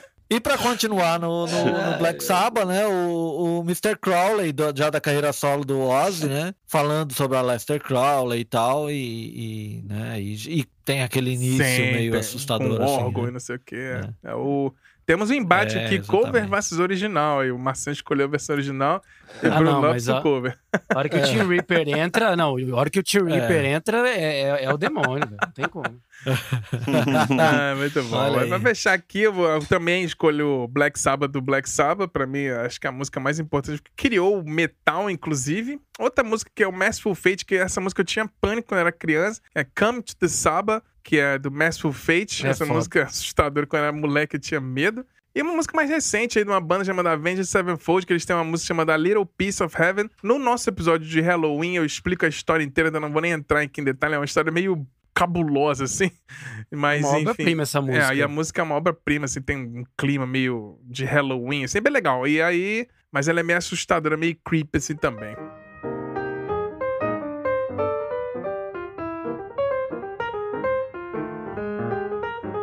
Seguindo aqui, vamos falar de coisas boas e mulheres incríveis. A gente fez né, uma trilogia aí com seis horas divididas em três partes. Falamos e citamos aí muitas mulheres incríveis na música aí, mas é... eu vou perguntar para cada um de vocês quais são as três mulheres que vocês mais admiram. No começo do episódio eu perguntei, né, a música com a mulher que cada um admirava mais, mas agora a gente fala três. Eu vou começar com você, Vini. Quais são as três mulheres mais incríveis para você na música? Vamos lá.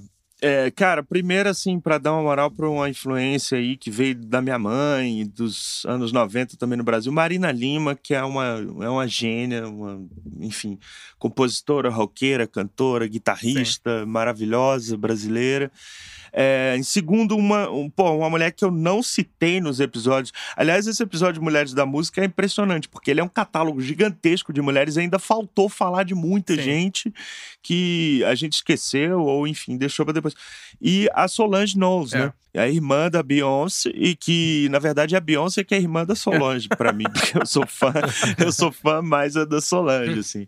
E ela lançou um puta álbum esse ano, ela tem uma puta carreira, enfim, é, é maravilhosa, Solange. Aí no, no número 2, número 3 a Beyoncé, porque a Beyoncé tá no topo de tudo, é a rainha do mundo hoje. E, enfim, tem que dar um salve para ela. Certeza. Agora, só um parênteses para fechar minha fala. É, a gente recebeu umas mensagens de um, de um ouvinte nosso, Marlo de Sim. Souza, elogiando o episódio das mulheres e colocando algumas ausências. Sim.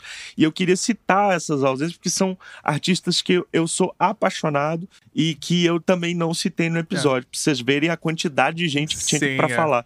É, uma delas, a Carol King, outra, Johnny Mitchell. Sim genial, maravilhosa, enfim. É, e a Annie Lennox. É verdade. Então, são, isso, ele, ele, já trouxe essas três, eu botei a mão na testa, sabe aquele emoji de uh -huh. mão na testa, assim, na hora, assim. eu, puta que pariu, cara, como que eu não falo de Johnny Mitchell, só pra ficar em uma. E tem, hum. tem, tem também uma que eu queria ter citado e lembrei depois, que é a Joana Nilson. Ah, Mas o meu top 3 aqui, pra, pra fechar, é esse, assim, Marina Lima, Solange e Beyoncé, que é o que tá mais no meu radar hoje em dia. Muito bom. E você, Bruno Lopes, você até se emocionou lá falando da, da, da, sua favorita no começo do episódio da parte 1. E quais são as outras duas que você traz aí? Quais são essas três mulheres que você mais gosta? Mulheres incríveis na música. É, então, quem ouviu lá é, reparou que eu falei da, da Greta Morgan Salpeter, né? Que é uma Hoje ela tá no, no Vampire Weekend, né? Mas ela tem um trabalho vasto aí com The Rush Salt, que é uma das minhas bandas favoritas. Ela tá em primeiro sempre da vida. E eu poderia trazer até umas outras que eu falei no episódio, mas eu vou trazer duas. É, uma que eu tô ouvindo recentemente, que eu acho que é uma, uma cantora absurda, assim, um talento é, incrível, que é impossível passar desapercebido com as coisas que ela tá cantando, que é uma cantora chamada Dona Missal. Não sei se vocês conhecem. Ela Não. tem uma música que se chama Keep Lying, que é um absurdo, assim, é uma música incrível, uma performance assim que você não consegue esquecer. E por último, vou deixar aqui de novo, sempre ressaltar, sempre que puder falar da Meg Stock, que era do Luxúria, né? Hoje ela nem tá cantando tanto, o pessoal fica até procurando onde uhum. é que ela tá, mas é uma cantora brasileira incrível que tá aí sempre nos meus top 3, sempre que eu posso citar, eu falo dela. E você, Marcião? São as três. Eu sei que sua listinha é... é ele chega até pesou o arquivo aqui do, do da nossa lista aqui. pois é. é. Bom, todo mundo que ouve já viu, já ouviu eu citar muito a Pat Smith. Eu acho que é uma das minhas grandes influências. Assim, eu, é, eu gosto muito dela tanto como cantora como escritora.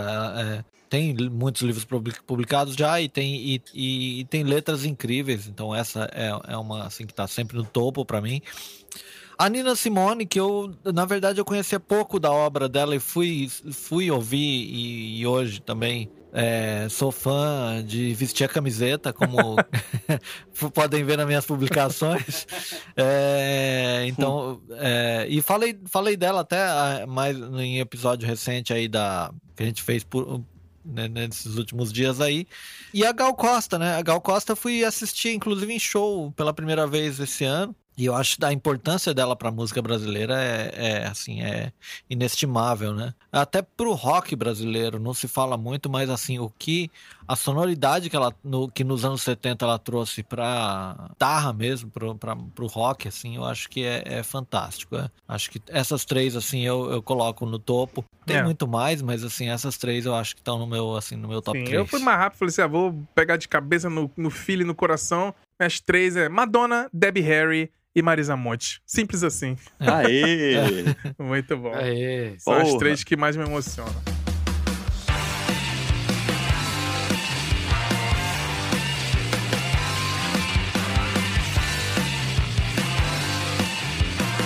Mas vamos seguir aqui, que esse aqui com certeza foi muito difícil o Vini fazer essa lista e o Márcio também um pouquinho. Mas a gente fez o episódio número 16, que foi o nosso famoso hard rock aí, que a gente chama carinhosamente de metal farofa. São essas bandas tocando aí com, com glitter, maquiagem, calça apertada. Eu vou perguntar aqui rapidinho pra vocês. Vou começar comigo. Vou falar minhas três músicas favoritas do metal farofa aqui. Eu, na primeira, no primeiro lugar, é o White Snake com Still of the Night. Eu amo, amo de paixão é, o White Snake. O meu segundo lugar aqui, o Def Leppard com Pour Some Sugar on Me. Muito bom. E o- minha música maravilhosa da banda, que eu sou fanático pelo guitarrista o Nuno Bittencourt, o Extreme, a música Decadence Dance. Pra mim, são as três melhores músicas do Metal Farofa. E você, Xará? Quais são os seus três favoritos? Ah, poderia falar uns clichês aqui, né? Todas, eu sou fã de todas as músicas de É. Metal Farofa. Mas é. Bon Jovi, I Die For You, que é uma música que poderia ser muito maior aí, mas não acabou não sendo. Mas pra quem é fã, representa bem ali. O Firehouse, né? Que também tá na mesma cena ali, com All She Aham. Wrote. Que poderia ser várias músicas, mas vai ser essa. E o dar uma moral aí pro Reckless Love, né? Que é uma, uma banda, se não me da engano, da Finlândia. Né, com a música Hats, que eles conseguiram fazer os anos 80 nos Sim. anos 2000. 2019, então tá aí, os caras estão tocando tipo Motley Crue. É, Motley Crue total. Muito, bom, bacana. muito e você. Vini? Eu sei que foi difícil. Quais são as três que você conseguiu escolher? Ai, ai. Cara, na verdade, foi, é, é, é, Metal Farofa foi menos difícil do que, do que Power Metal. Metal. Vamos chegar lá, eu vou comentar um pouquinho. Mas Metal Farofa é divertido, né? E eu conhecia muita coisa. Então eu vou ficar em três que eu já conhecia Aham. e que despertaram lembranças divertidas. Aí uma do Bon Jovi e o Give Love a Bad Sim. Name. É, Hino. É, essa música toca eu canto, tá, gente? Eu admito. Essa, É, essa é. eu canto. Guilty Pleasure. Shout to the high. É, Guilty Pleasure. Eu, eu, eu boto fé que um dia eu vou ouvir escondido. Outra que é de uma banda que eu morria de rir e tal, que, é, que é- eu via clipes e achava muito engraçado, é a Twisted Sim, Sister, né? Com I Wanna Ah, Rock, outro também, hino. outro, outro farofão hino. E pra fechar, uma mais, entre aspas, séria, de um cara que eu acho interessante, uma figura interessante, que é o Alice Sim. Cooper, com, Sim. o, com a música Sim, é Poison, maravilhoso. que tava lá na playlist e, eu ouvi e falei, putz, eu lembro dessa música e é uma boa Essa música. música é É ótima. uma boa E o música. Bon Jovi canta também nessa É. música. Então você votou no Bon Jovi duas vezes. hein? Pois é, É. indiretamente eu acho que o Bon Jovi tá aí espreitando. Muito bom. E você, Marcião? Quais Ai, são as três músicas que você escolheu do Metal Farofa? Bom, escolhi, escolhi The Ballroom Blitz do Switch, né? Olha aí. Boa. A gente nem citou no episódio, né? Mas muito boa lembrança. é, total. É. Que eu acho que ele tá- o Switch tá ali na, na gênese do Metal Farofa, né? Tá lá no É, comecinho do, do- do- das coisas todas, né? I Remember You do, do Skid Row, é, cada um eu escolhi por um motivo. O, o, o Switch porque é, é antigo, o Skid Row porque essa, essa música, se você pegar um violão, faz um sol em um, em um dó agora, É. você já vai tocar ela. Então é a música da Exatamente. rodinha Sim. de violão. É. E, e o Warrant é, com Sherry Pie eu, eu- é, foi a memória do, do, do videoclipe, assim, né? Era Uhum. aquela coisa bem do, da- do estereótipo do, do Metal Farofa. É, Cabelo cheio de laque, né? Bem legal, Marcelo. Legal, trouxe cara. Switch aí, boa lembrança, maravilhosa. Excelente, do comecinho, muito bom. E nosso episódio 25, seguindo aqui na nosso, nossa lista de top 3 aqui, a gente falou sobre os melhores discos de estreia, né? Aquelas bandas que começam e tem um primeiro disco arrebatador. Vou começar aqui, pra mim, três, assim, que são insuperáveis na minha cabeça. É o Black Sabbath com Black Sabbath. O disco de estreia do Black Sabbath, pra mim, é revolucionário em todos os aspectos, mudou, criou um estilo. O Metallica com Kill Em All, também é um descasso de estreia, só tem clássico, é um disco que, pô, não tem como, é um dos melhores discos da, da- da- do Metallica, foi o disco de estreia. E um disco que explodiu a minha cabeça na época, quando eu vi a primeira vez, é o Rage Against the Machine, com o disco Rage Against the Machine, tem aquela capa com monstros pegando fogo lá. Esse disco é Seguidíssimo. Seguir com você, Vini. E você, Vini, quais são os seus discos de estreia favoritos? Pô, então, tema muito amplo, episódio maravilhoso também, ouçam. Então eu fiquei no meu nicho, no indie, no rock alternativo, porque foi difícil pra Sim. caramba, assim. Mas aí eu peguei nesse nicho, assim, um álbum de estreia que eu acho impecável, maravilhoso, que ganhou muita coisa, crítica, super tal. É o Funeral, do Arcade Fire de 2004. Que pra mim é o melhor álbum da banda até que, hoje. inclusive, Depois é eles disco lançaram. que eu escuto. é, Pois é, eu também, eu também. Eu não gosto tanto dos outros. Eu acho que a banda ficou muito grande depois, mas não, não, nu- nunca mais fez jus àquela inspiração, É. assim, do Funeral, que eu acho um puta álbum. Aí, assim, tenho que citar o Blue Album do Weezer, que é o primeiro disco do Weezer, e é um, é um clássico até hoje, né? Disco de Uhum. 94 até hoje, a gente escuta, é fã, tem uma garotada ouvindo e tal. E pra fechar, até remetendo a um episódio recente aí também, o Oasis com o Definitely Sim. Maybe, que pra mim é o melhor Sim. álbum da banda. É. o primeiro, é o mais cru e é o melhor álbum É, da banda. assim. Fiquei nesses três, foi muito difícil, mas eu recortei ali na, na minha, no meu gosto mais pessoal e tal. Fico aí É, nesses foi no três. feeling ali. E você, Marcião? Fui no feeling. Quais são os seus três discos de estreia É. que você adora, assim? Bom, é, sem, sem ordem de preferência, tá? Te- Eu falei da Pat Smith, então é o disco de estreia dela, o Horses, né? Cara, é, tem, é, eu acho que eu já falei isso no- em, em outro episódio, no, no episódio das Mulheres Incríveis, mas, meu, tem que ter muita coragem pra começar, para estrear em disco dizendo assim: Jesus morreu pelos pecados de alguém, mas não pelos meus, cara. Eu acho que é, é, Sim. isso é, é, Foda. é uma- um ato Sim, de coragem foda, mesmo. Então, é, é, o Horses da Tipo, Pat estou Smith aqui, é- eu sou é- essa e me engulam, né? é, é exatamente. É o cartão de visita Sei. da, da Pat Smith. Ó, tô aqui. É, o do Raul Seixas, Krieg Rabandolo, que é a estreia solo dele mesmo, né? Ele teve Raulzito e seus Panteras e tal, mas era uma outra coisa, né? Enfim, esse disco eu acho que é, é importante pra certeza. música brasileira. E mais importante ainda é o Pérola Negra, que é o disco que eu levaria Sim. pro espaço, né? Pérola Negra do, do Luiz Melodia, cara, é, é um disco também ali que é um, é um compilado, assim, de, de estilos musicais ali, todos eles cantados por uma grande voz, uma das grandes vozes da música brasileira, que talvez tenha sido um É pouco verdade. subestimado na- ao Com longo da sua certeza. carreira, mas é, cara, eu, eu, eu sou fanzaço É do Luiz bacana. Melodia. Acho É, não, escuta lá o incrível. Pelo Gravador, lá que a gente fez sobre que é levar, discos para levar pro espaço. O, o Marcião faz um relato muito bonito sobre os motivos dele, por que ele levaria o Pérola, Pérola Negra essa nossa missão espacial que a gente fez nesse episódio lá, muito bacana. E você, Brunão? Ao som de galos É. cantando. Com os galos cantando lá. Maravilhoso. Sempre. E você, Xará, quais são os seus três É, discos de então. estreia favoritos? É também bem rapidamente aqui, só pela, pelo tema aqui, né? Eu, eu escolhi o, o Appetite for Destruction do Guns. Não é o meu, fa- meu favorito deles, né? O- Todo mundo sabe que são sempre os Use Your Illusion 1 e 2, mas é, esse disco de estreia do Guns é, não dá pra n- não ser notado. O primeiro disco do Avantasia, né? Que é o projeto Metal Opera lá Os do, amigos do metal? do Tobias Sammet, do Ed Guy. É, os amigos do metal lá, os, os amigos. e como não dizer do primeiro disco do Winer Dogs, que se chama Sim. Winer Dogs, né? Inclusive eles vão lançar disco novo esse ano. E talvez esteja dando spoiler aqui, que esteja nos meus melhores do ano, que sem ouvir eu já vou colocar. Mas o Winer Dogs, com certeza, disco de estreia com o disco Winer Dogs aí, juntando Mike Portnoy, Rich Cozen e Billy Sheehan, não dá pra ser super ruim, né? banda. É uma das poucas super bandas que deram certo na minha cabeça. Mas muito bom, muito bom. Exatamente.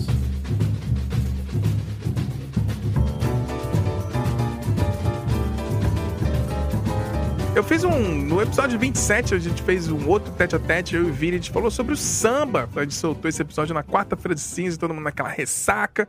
E eu vou perguntar pra cada um aqui quais são os três sambas favoritos de cada um. Pra mim foi muito fácil, foi de cabeça, assim, tipo, nem pensei.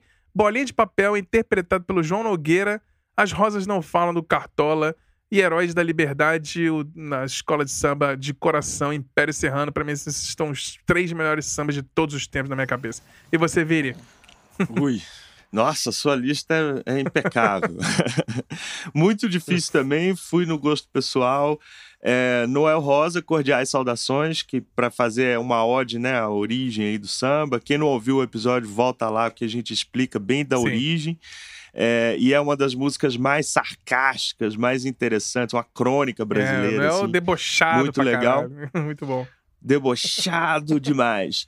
É, e depois, assim, Dona Ivone Lara, que eu já citei várias vezes aqui nesse podcast, com a música Liberdade, que é um samba que, enfim, toca o meu coração de uma forma muito particular, uhum. assim, é maravilhosa essa música.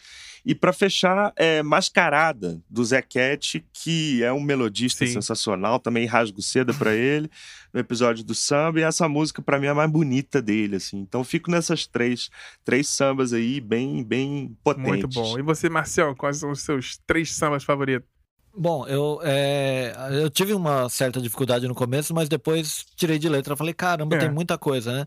É, acho que a, a, o meu samba preferido deve ser o, a, o Paulinho da Viola com Coração Leviano. Acho essa letra Lindo. muito bonita mesmo, assim, uma coisa de cantarolar, bem bacana.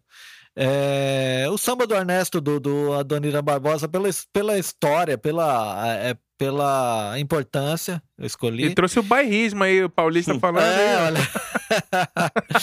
pois é. E assim, a gente falou de música para levar para o espaço, essa aqui foi parar em Marte, né? A, a coisinha do pai, cantada pela Beth Carvalho, foi usada lá pela engenheira da NASA para é, acordar, entre aspas, uma, uma sonda, bom. né?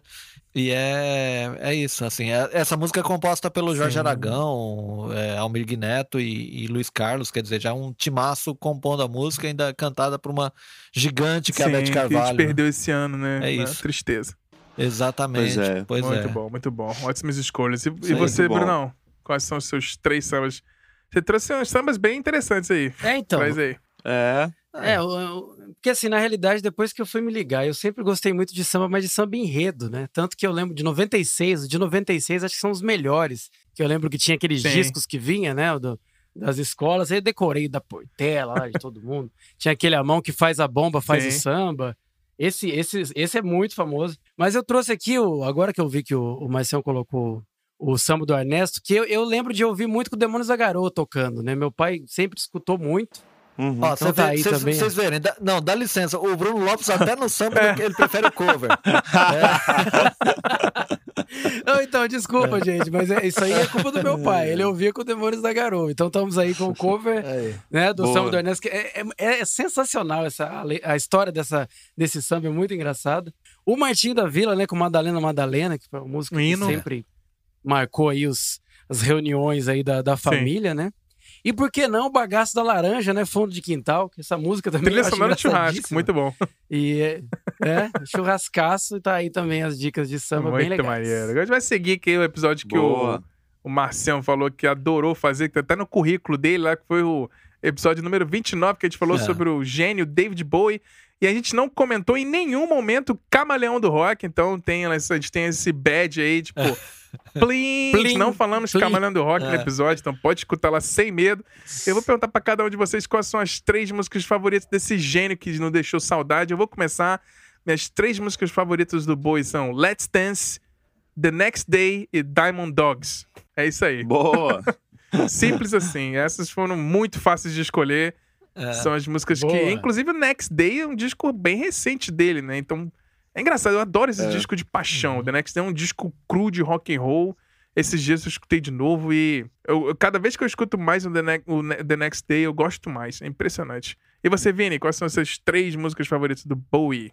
Cara, primeiro Life on Mars, que é assim, é uma música. É. Não, toca Life Nossa. on Mars, eu paro e, e, e grito. Não, e junto. teve o, teve é, o trailer agora do Watchmen, da série, né? E aí os caras vi, me metem cara. Life on Mars. Falam, ah, botar Life on Mars no trailer é apelação, né, porra? Apelou. apelação, não, foi apelação. Eu já tava, eu tava meio ressabiado quando eu vi o trailer tocou Life on Mars. Eu falei, porra, vou ter que assistir essa porra, porque eu acho o filme uma bosta, eu adoro o quadrinho.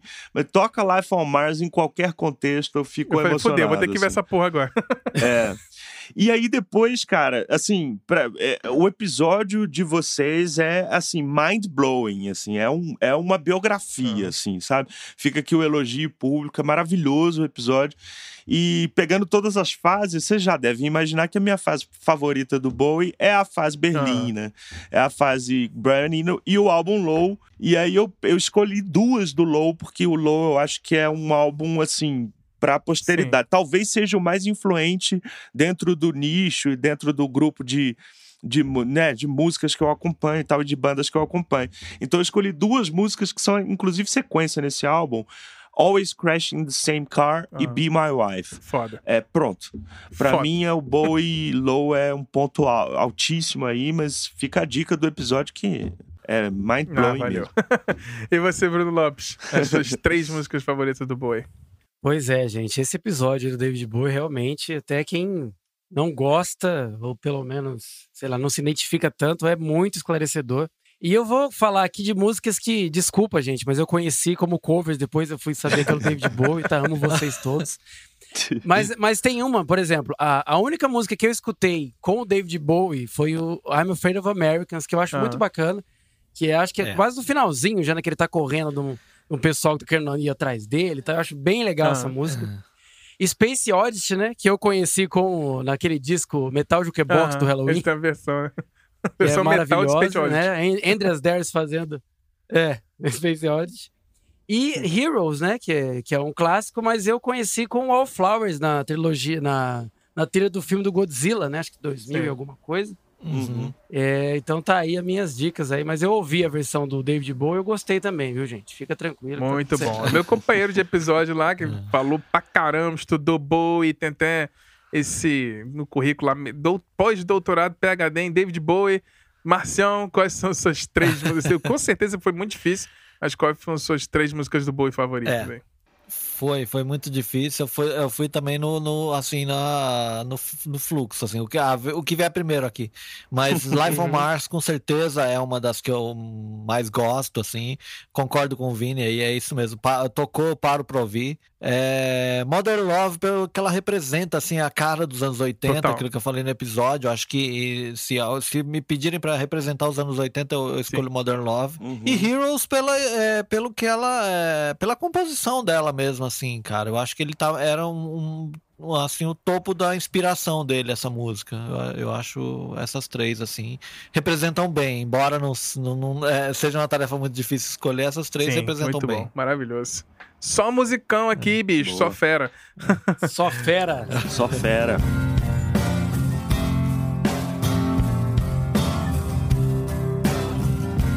Muito bom. Vamos seguir aqui. A gente voou lá pro episódio 41, que é o nosso catálogo que foi elogiado por, pelo Márcio aqui, ou pelo Bruno Lopes, o nosso episódio sobre o Britpop, que eu fiz com o Vini, né? A gente falou praticamente tudo que você precisa saber Yes. sobre esse gênero que marcou os anos 90 aí. Quero saber quais são as três músicas favoritas de cada um. Eu vou começar, eu já citei lá no, no episódio, mas o Márcio e o Bruno Lopes ainda não, mas eu citei lá o Half the World Away, do Oasis, do disco Master Plan. Magic America do Blur e A Design for Life do Manic Street Preachers. Essas são as minhas três músicas do Britpop favoritas. Muito É. bom. E você, sinal. Vini? Você já comentou lá, né? Então Não. já faz um recap É. aí rapidinho pra galera. Rapidinho, não, foi foda. Imagina um cara que ficou meses pesquisando, ouvindo, e ainda montamos uma playlist de cinco horas, como é que escolhe três músicas, né? Mas aí eu fui no, no óbvio aqui, assim, primeiro é, Common People, do Pulp, que se bobear é uma das maiores músicas dos anos 90, do- de rock e tal, e é um dos, enfim, é um dos símbolos, né, da... da do, do Britpop enquanto Total. movimento. Depois, é, uma das minhas músicas mais, assim, afetivas, que eu tenho mais uma relação afetiva do, do Blur, que é End of a Century, do Sim. Park Life. E para fechar, Suede com The Wild Ones, que é uma música nah, lindíssima, não tem, é, É. enfim, arrepiante e tal. Tem um monte de, menção honrosa aqui, mas assim, gente, vai lá no episódio, ouça uma playlist, tem muita coisa para ouvir. Tem, tem uma playlist com cinco horas lá pra gente. É muita coisa, é muita coisa boa. Então fico nessas três aí para quem quiser só um gostinho. Muito bom. um E você, Marcião? Seus três músicas do Britpop favoritos? É, olha só, é, da- também tô ne- nessa pegada. Eu te- teria muita menção honrosa aqui. Como eu já escolhi Manix em outro, em outro tópico, eu vou deixar eles de fora, mas é, tem coisa aí. Peguei é, Oasis Stand By Me, eu gosto muito dessa música, eu gosto dos vocais, é, da- da- dos backing vocals, essas coisas todas. É, Country House do Blues, do Blur, oh, Blues, olha, é, do Blur, né? Porque é, é até uma coisa que o Vini falou lá no- pelo gravador, né? Essa música é empolgante, cara, dá vontade É. de sair cantando junto. E o The Verve com Lucky Man, eu gosto muito, gosto É, demais. The Verve não música, foi o assim. Bittersweet Symphony. É, Muito bom. É, Olha aí. Eu, eu gosto muito mais de Lucky Man, cara. Eu acho que essa música tinha que ser o, o, É, o hit deles, assim. E você, Xará, você que tem uma banda cover aí de Oasis, né? Pois é, gente. É, o Bruno Lopes adora cover. Ele tem uma banda cover de Oasis aí, tocou aqui na, na ontem. Ele tá de ressaca aqui, tocou ontem, né, antes dessa gravação. Tocou É. com a banda dele lá, o cover. E diz aí pra gente quais são os três músicas do Britpop que você mais gosta. Então, eu, eu tô trazendo músicas aqui que algumas bandas até não fizeram parte necessariamente do Britpop, mas são derivados dessa cena, né? Por Sim. exemplo, o Oasis, como eu sou uma pessoa muito contraditória, é, eu gosto, a minha música favorita do Oasis é Sunday Morning Call, que nem é cantada pelo Liam, que pra mim tem uma voz maravilhosa, é, essa, essa maneira dele de cantar, né, um pouquinho rasgada, é muito... É muito característica, mas eu acho o No, todo mundo fala No is God, e não, não É. por acaso, né? Então, Sunday Morning Call é uma música super triste, né, mas eu acho linda, maravilhosa. É, depois eu vou trazer uma música que eu gosto muito de uma banda chamada Travis, né, que é Sing, que eu acho maravilhosa. Eles têm uma, uma beleza na maneira de compor ali que eu gosto bastante. E por último, uma, uma banda que eu descobri jogando lá o. Deixa eu ver que ano que foi aqui pra eu não falar besteira. Pro Evolution Soccer 2010. Você vai, você tá jogando lá, escolhendo seus, seus times, você vai ouvir o Ocean Color Scene com a Uhum. música Up on the Downside, que é brilhante, é brilhante. O vídeo também, ele é uma, é uma banda de Birmingham, né? E, assim, Aham. e o vídeo mostra muito aquela, aquela atmosfera ali é, da Inglaterra e tal. Então eu gosto bastante de Ocean Color Scene. São as minhas sugestões aqui do. Hum, Do maneiro. É só- Legal. O Travis é pós, é pós Britpop, né? Não, mas tá, tá valendo, É, é, tá isso que ele valendo, tá falou, valendo. né? São é, Não, o bandas Travis é legal. A gente não, a gente não citou. É, eles, Sim, eles se sim. A gente não alimentaram. citou o é, Travis sim, no episódio, sim. mas é, né? A gente fez um recorte ali no- nos anos 90 mesmo ali. Por isso que a gente não citou o Travis. Sim, então, sim. se alguém escutou e falou assim, pô, cadê o Travis? É porque a gente fez um recorte mais do, de, de 93 até 98, né? Mais ou menos. É, foi Sim, consciente, foi muito bom. consciente. Não, com certeza.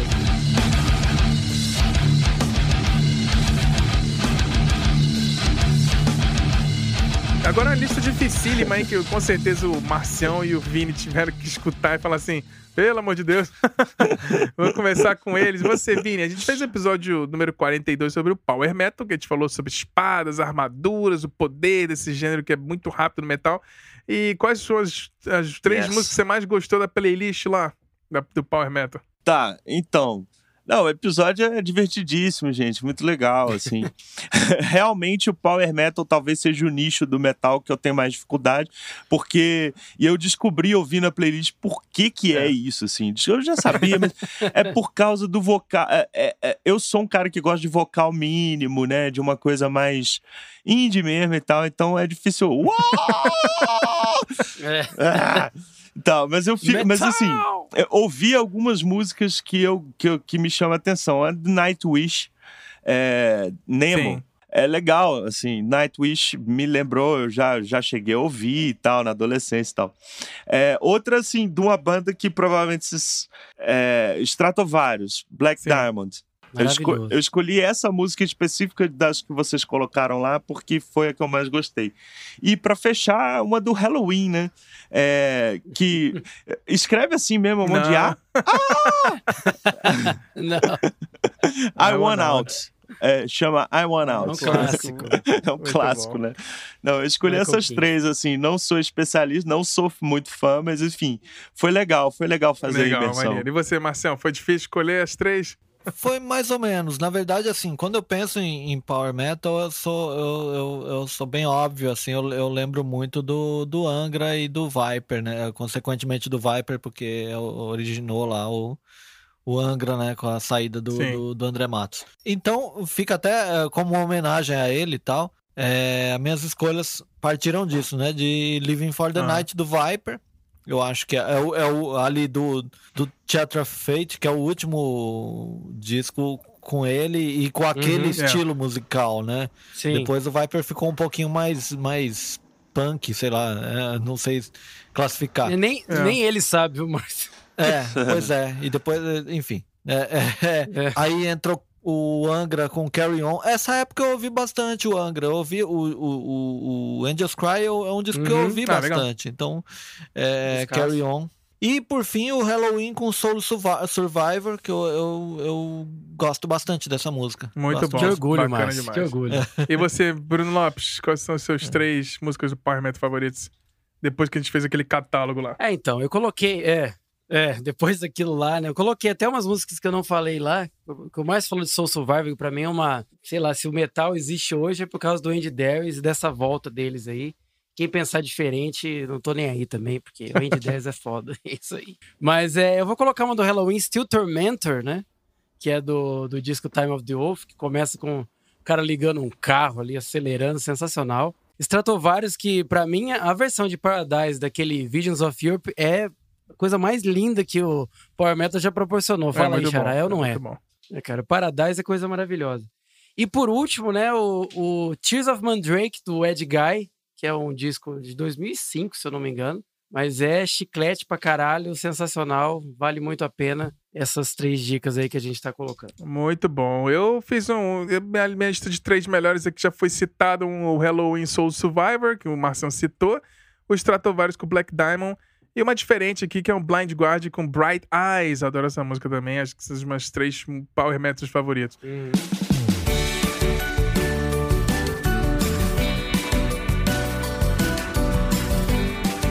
Muito bom, vamos seguir aqui para essa reta final desse nosso episódio, faltando aqui três categorias. A gente fez lá o nosso primeiro episódio de o episódio número 45. A gente criou esse novo formato de episódio que é o são episódios interativos, que a gente convida mais gente para participar mandando uma gravação. E a gente fez o primeiro sobre música para animar. E aí eu vou começar aqui. As três músicas que eu gosto muito de ouvir para me animar é o que eu já citei no episódio, que é Better Days Will Come, dessa banda francesa chamada Tahiri 80. É 24K Magic do Bruno Mars, é uma música que eu adoro escutar para dar uma animada. Yes. E um clássico que é September do Earth, Wind and Fire. Essa música também não tem como ficar parada, é uma música que anima muito. E são essas três músicas que eu adoro escutar pra dar uma animada no meu dia. E você, Vini? Então, uma eu citei no episódio e fiz uma é, flautinha, né? Ficou... é. Que é do, do ASAP Rock, Free ASAP é. Rock, é. com o, com o Skepta é, que é do grime britânico e tal, que é da Shine. Essa música não tem como ficar parado, não, é incrível. Outra, eh, pra, pra pô, falar de um funk, a gente vai falar mais pra frente, mas já, já dando um spoiler aqui, uma do Kevin e o Chris, Vamos Pra Gaiola, que é, enfim, também não dá para não animar, não dá para não ficar parado. E para fechar, Rafa Moreira. Rafa Moreira que não foi muito citado, eu, se, se bobear, eu nem citei no episódio do Trap, porque eu tô, eu tô planejando um raio-x desse cara ainda, que é Bro. Bro é uma música, né, que, enfim, agita a garotada toda, é muito legal. Então fica aí essa dica, Rafa Moreira Bro. Se tiver. E ela começa com o verso Bro faz sol, né? Então, assim, no dia de sol, quando você estiver meio triste, dá um play nessa aí que anima de qualquer ah, jeito. Bom. E você, Bruno Lopes? É isso. É, quais são as três músicas que você gosta pra ouvir, pra se animar? Você já citou algumas lá no nosso gravador. Isso, isso. Uma, uma foi até uma sugestão indireta de você, né? Ah. Você pediu pra ouvir uma música do Fall Out Boy que você tinha feito ali uma, uma mixagem, inclusive ficou melhor que a do, que a do original. E aí, por essa música, né? Como que é o nome da música mesmo? Ah, esqueci agora. Lembro. A que você me falou. não vou lembrar agora. Enfim, mas ela me fez chegar em Hold Me Tie Your Dawn do Fall Out Boy, que é. Tá, tá aqui pra tocar de manhã, né? Minha playlist chama Muito Wake bom. Up Call. Ela tá aí sempre. É, no Doubt com Spider Webs, que na época que eles que a Gwen Stefani, eles eram ali meio funk, né? Não tava tão pop ainda, tinha, tinha umas influências mais aí de funk music. E uma música ótima, se vocês quiserem acordar bem aí, escutam aquela, essa canção do Incubus, Summer Romance, que é maravilhosa pra você despertar aí, começar bem o dia. E você, Marcelo, você trouxe só clássico aí, quem os três músicas você gosta de pra, pra se animar. É, é, tá, e é, inclusive coisas diferentes do que eu disse no, no, no pelo telefone, pelo, pelo gravador, mas é, eu pensei em umas coisas mais animadas, assim, de, de, uhum. de energia mesmo, né? Lá eu fui mais pra emoção. É, escolhi o Steve Wonder com Superstition. Hino. Tem um clipe dessa música com o, com o Steve Ray Vaughan, isso é, eu acho sensacional, né? Uma, uma versão. E também falei do Earth, Wind and Fire, mas é com o Let's Groove, né? Aquele baixão, aquela, aquele é. vocoder. Não. E, o, e mais uma vez o David Bowie Muito com bom. Modern Love, né? É, essa música é. Não tem como. É tudo, é Anima anima, demais. animada demais. Muito é. bom.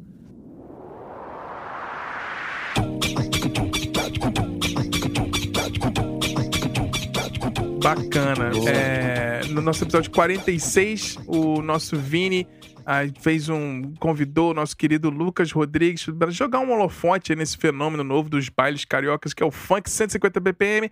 Mas no episódio aí, eles falaram sobre os clássicos do funk.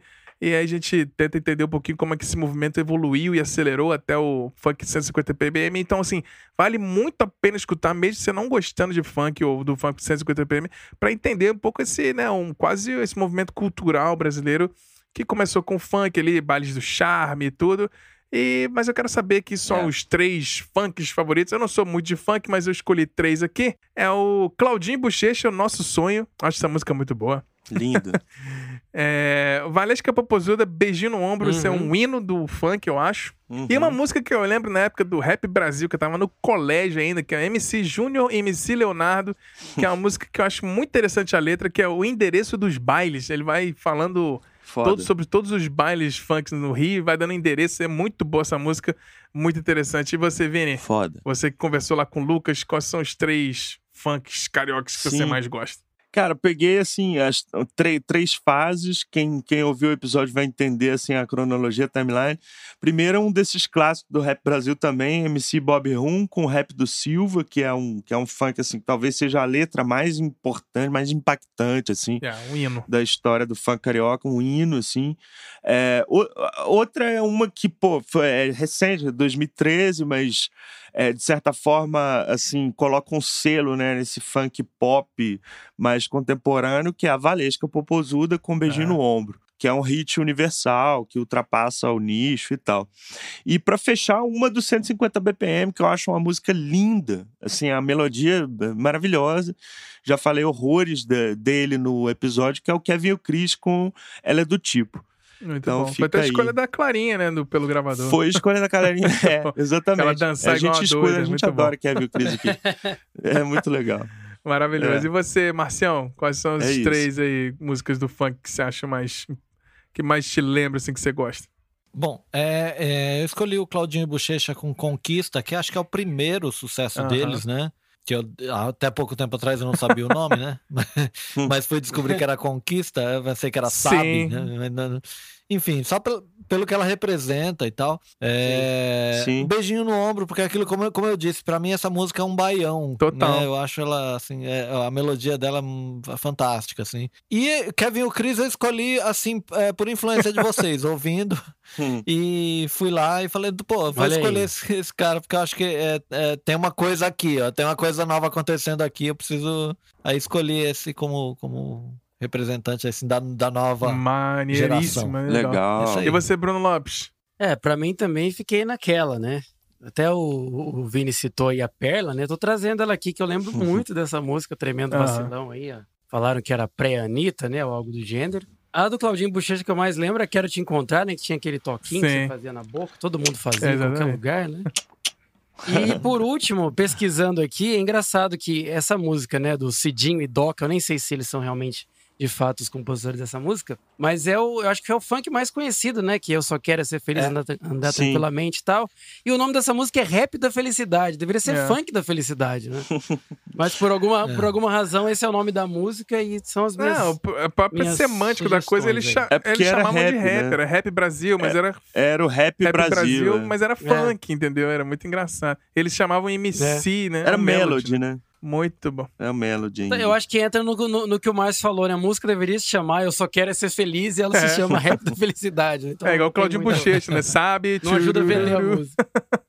É, Muito bom. É. é. Maravilhoso. E o episódio mais recente que a gente soltou, agora já pra fechar nossa categoria de top 3 aqui, foi um relato que já comentamos aqui, meu raio-x sobre o Chris Cornell. E né, foi muito legal. Tivemos esse episódio número 47, esse relato que eu fiz emocionado lá, que foi tira quase uma despedida que eu tive com o Chris Cornell. Que eu acho que agora eu consigo ouvir Chris Cornell agora sem tomar uma facada na alma, como eu relatei lá. E eu vou fechar, mas eu vou perguntar então pra vocês, Vini. Quais são as três músicas do Chris Cornell que Sim. você mais gosta? Cara, então, eu perguntei, né, se valia. Eu peguei músicas de projetos dele, assim, é, é óbvio que eu tenho uma preferência descarada pelo. Soundgarden, pelo, assim, não foi a minha banda favorita, eu não sou muito do grunge, assim, todo mundo já sabe, mas Black Hole Sun é a primeira que é uma música que putz, eu ouvi, eu reouvi agora, né? Eu ouvi a playlist inteira e quando toca aquela guitarrinha. Nossa, é uma música muito boa, um arranjo muito bom, a, a performance dele é incrível, então eu deixei Black Hole Sun. Outra música do álbum é o Super Unknown, não é isso? É. É, é. que é do Super Unknown, que é The Day I Tried to Live. Também é uma música muito forte, assim, que eu, que eu lembro da época e que eu achava muito bonita. E para fechar, uma do, do Temple of é. the Dog, né? Porque vai, vai lá para trás, tem o Ed Vedder também, mas a participação do, do Cornel nessa faixa é, é, marcante, né? Porque ele faz o, o gritinho lá no refrão que é, é Hunger Strike. Então eu fiquei com essas três aí, assim, enfim, guardadas as proporções de não ser o fã número um, mas tocado pelo, pelo episódio, eu fui ouvir a playlist e tirei Muito essas bom. três. E você, assim. Marcião, com essas três músicas favoritas com participação do Chris Cornell? Olha, vou te dizer que essa escolha foi mais difícil que outras, até, até do que ah, do é? funk, eu acho, viu? Porque é, esse é um cara que eu comecei a pensar em músicas, falei, caramba, tem muita coisa, cara. Eu, eu escolheria aqui umas 15 sem, sem Agora você me uhum. entende, né? né? Mas enfim, é, exatamente. Mas aí eu fui e pensei numa lógica assim de escolher um, cada uma de um projeto e, e você vê, acabei não escolhendo nenhuma do, de disco solo, né? Mas enfim, é, escolhi Jesus Christ Pose do, do Soundgarden, né? Essa música é fantástica, eu acho que os riffs são Foi cheio de controvérsia na época, passou na MTV, é... pediu pra tirar do ar. Foi mó rolo. Clipe, controverso, essa coisa toda, da Sim. crucificação e tal. Say Hello to Heaven, que é do é, Temple of the Dog, né? Em homenagem lá ao, ao, Andrew Wood. E Like a Stone do Audioslave, porque eu gosto demais dessa música, assim. Eu acho que ela é também uma das canções perfeitas, é. assim, em formato. É uma música que é pop e é pesada ao mesmo tempo. É eu, acho, eu acho bacana. E você, Bruno Lopes? Ah, maravilhoso, né? O, o Chris Cornell é foda demais. Eu gosto muito da. O Xará vai falar dessa música com mais propriedade, mas eu gosto muito de You Know My Name, né? Que, segundo meu amigo Bruno Léo, é a melhor música de James Bond da história, e eu concordo tranquilamente. É, eu gosto de Promise, que é uma música que ele gravou no disco solo do Slash. É maravilhosa, podia estar em qualquer disco aí. Incrível. E deixar aqui também o Soundgarden, né? Com o Rusty Cage, eu jogando ali GTA, GTA San Andreas, colocava na rádio rock ali, e a hora que tocava o Rusty Cage era pisar no acelerador e atirar para fora, que, é, que é o que o GTA pede pra gente fazer. Né? Mas essas são as minhas sugestões. Eu até ia falar de Like a Stone, Márcio, mas o, o que eu sinto com Like a Stone é o que eu sinto com Have You Ever Seen the Rain, com Born to Be Wild. As bandas covers é. acabaram com essas músicas. Tem que parar de tocar. ah, todo mundo toca Like a Stone. É. Mas é, é isso, é maravilhoso. Todo, toda festinha, né? Bandas de, bandas de baile, de boteco. muito é. bom. E pra, pra mim aqui, é. é muito difícil escolher três, mas uma eu vou, vou começar com The Day I Try to Live do Soundgarden, com certeza é a minha música favorita do Soundgarden. É You Know My Name, que eu acho que é uma música que tem um arranjo fenomenal, tem, tem tem, tem tudo dele, eu acho que o No My Name tem tudo dele. Tem carreira solo dele, tem o Audioslave lá, tem tudo. Tudo ele conseguiu compactar numa música feita para um outro filme, para outro personagem. Acho que ele conseguiu se desprender, fazer uma obra-prima. E para mim, a melhor música da carreira dele solo, Sun Shower. Essa música é impressionante. Eu não, essa, essa, não, essa é a música que eu ainda não consegui ouvir ainda. De todas que ele já fez, essa aqui eu ainda não tive coragem de dar play.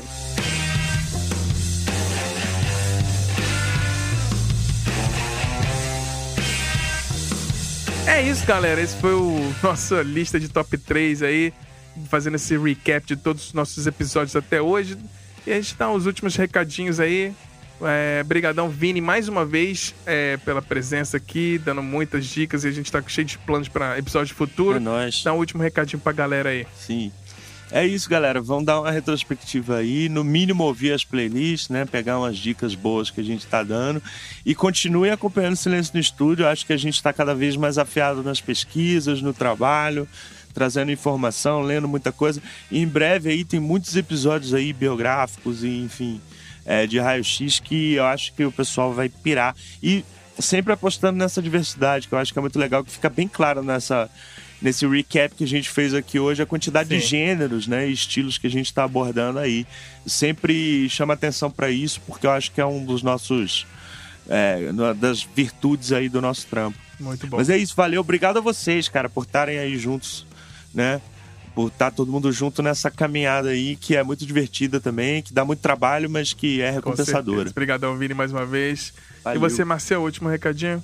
Pô, também, né? Agradecer a vocês aí. Eu, eu, eu, topei fazer parte aqui achando que ia fazer um episódio só e tô aqui firme e forte, né? E, cara, só aprendo aqui com vocês e só aprendo pesquisando. Então, isso, isso é, é ouro, assim. Eu acho que e, é, e que legal que tem gente que embarcou nessa com a gente e tá ouvindo e tá comentando. Acho que é isso. Acho que isso que, que, que traz satisfação. A gente acordar cedo no domingo para gravar isso aqui com vontade, né? É isso, cara. Eu acho que esperem aí que vem coisa mais, é, mais sensacional ainda. Vamos, vamos que vamos, porque é legal. Isso que é música, música é meu aeroplano, como diria é, Red Hot Chili Peppers. É. É isso aí, ó. Eu tô, tô curto demais fazer isso aqui. Muito, muito Não, legal. Obrigado, obrigado você, Marção, que topou. E aí, eu tô até hoje, né, te convidando todas as vezes, você topa todas as vezes. É. Foi ficando, é. né? Pois é. Ainda não disse não. É, até disse não, tá muito bom, muito bom. Valeu demais. E é. você, Xará, muito obrigado mais uma vez por participação. Deixa o último recadinho aí pra galera. Ah, legal demais, né? Acho que a palavra é agradecimento, sim, desde o começo, né? A gente não fazia ideia do que, que isso ia acontecer, né? Se ia ficar uma semana, um mês, a gente está aí um ano já de, de podcast. Feliz demais de estar com vocês e aprendendo cada dia. Isso que o Vini falou é muito importante. A gente passou por tantos estilos aqui e cada um, às vezes, o estilo que a pessoa não escuta sempre, mas a gente vai lá e passa com muita humildade e, e acaba aprendendo uma coisa, uma coisa ou outra dentro de um estilo que talvez a gente não escute tanto e Talvez uma música faz a gente ir para ele e começar a ouvir mais. Isso que o Mais falou também é legal, né? Das pessoas é, virem falar que tá bacana. Pô, você falou uma informação que eu não sabia, sabe? É, é, isso é uma, uma forma de, de ver que o nosso tempo aqui, que a gente para, a gente pesquisa, a gente vai lá e fala, pô, eu acho que tal pessoa gostaria de saber disso.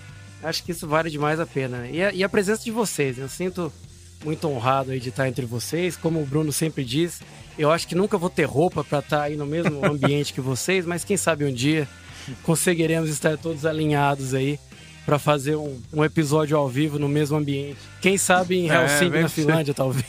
Eu aproveito e já, aproveito já conheço é. o Lauro e o Rasmus aí. Eu tô, eu tô muito bom, obrigadão, Bruno, mais uma vez. Muito legal, participação. E deixando um spoiler que o episódio da semana que vem é o primeiro raio-x gravado pelo Bruno Lopes. Então fique ligado, não vou falar o tema ainda não. Fiquem ligados que tá muito bacana. O primeiro raio-x do Bruno Lopes aí foi muito emocionante também. Muito informativo, com muita curiosidade. Foi bem legal. Então é isso, galera. Esse foi mais um episódio do Silêncio no Estúdio. Não esquece de acompanhar a gente nas redes sociais para contar o que você acha desse episódio. Falar aí o top 3 de vocês também. Aí siga a gente lá no Instagram no Twitter, no arroba Silêncio Podcast. E se você gostou desse episódio, não esquece de compartilhar com um amigo, um amigo que vai gostar aí, que você acha que vai curtir esse nosso formato aqui de podcast falando sobre música. Não deixe de curtir aí todas as dicas que a gente deu. Volta lá e ouça em maratona os episódios que você ainda não escutou desse ano que passou nossas mesas de debate, nossos tete-a-tetes com, sobre um estilo musical, ou uma lista, nossos episódios com participação de convidados no, pelo gravador, nossos raios-x individuais, nossos áudios documentários, tem muita coisa aí para você ouvir. E a gente cria, né, pesquisa, edita e pauta nosso podcast com muita paixão. Se você quiser ajudar na nossa ferramenta de financiamento coletivo, você pode nos ajudar com um valor mensal aí de um cafezinho. Se você quiser fazer, ajudar com um pouquinho mais, você pode até fazer parte do nosso grupo fechado de WhatsApp e também receber uma newsletter newsletter quinzenal exclusivo para assinantes, que a gente quase um episódio inscrito, né, um episódio em formato de e-mail. Para ver todos os detalhes e transparências e custos, entra lá no silencionostudio.com.br e clique no menu superior Apoie. Mas vamos ficando por aqui, espero que vocês tenham um dia maravilhoso. Nos falamos na semana que vem com um novo episódio. Um grande beijo, um grande abraço. Valeu!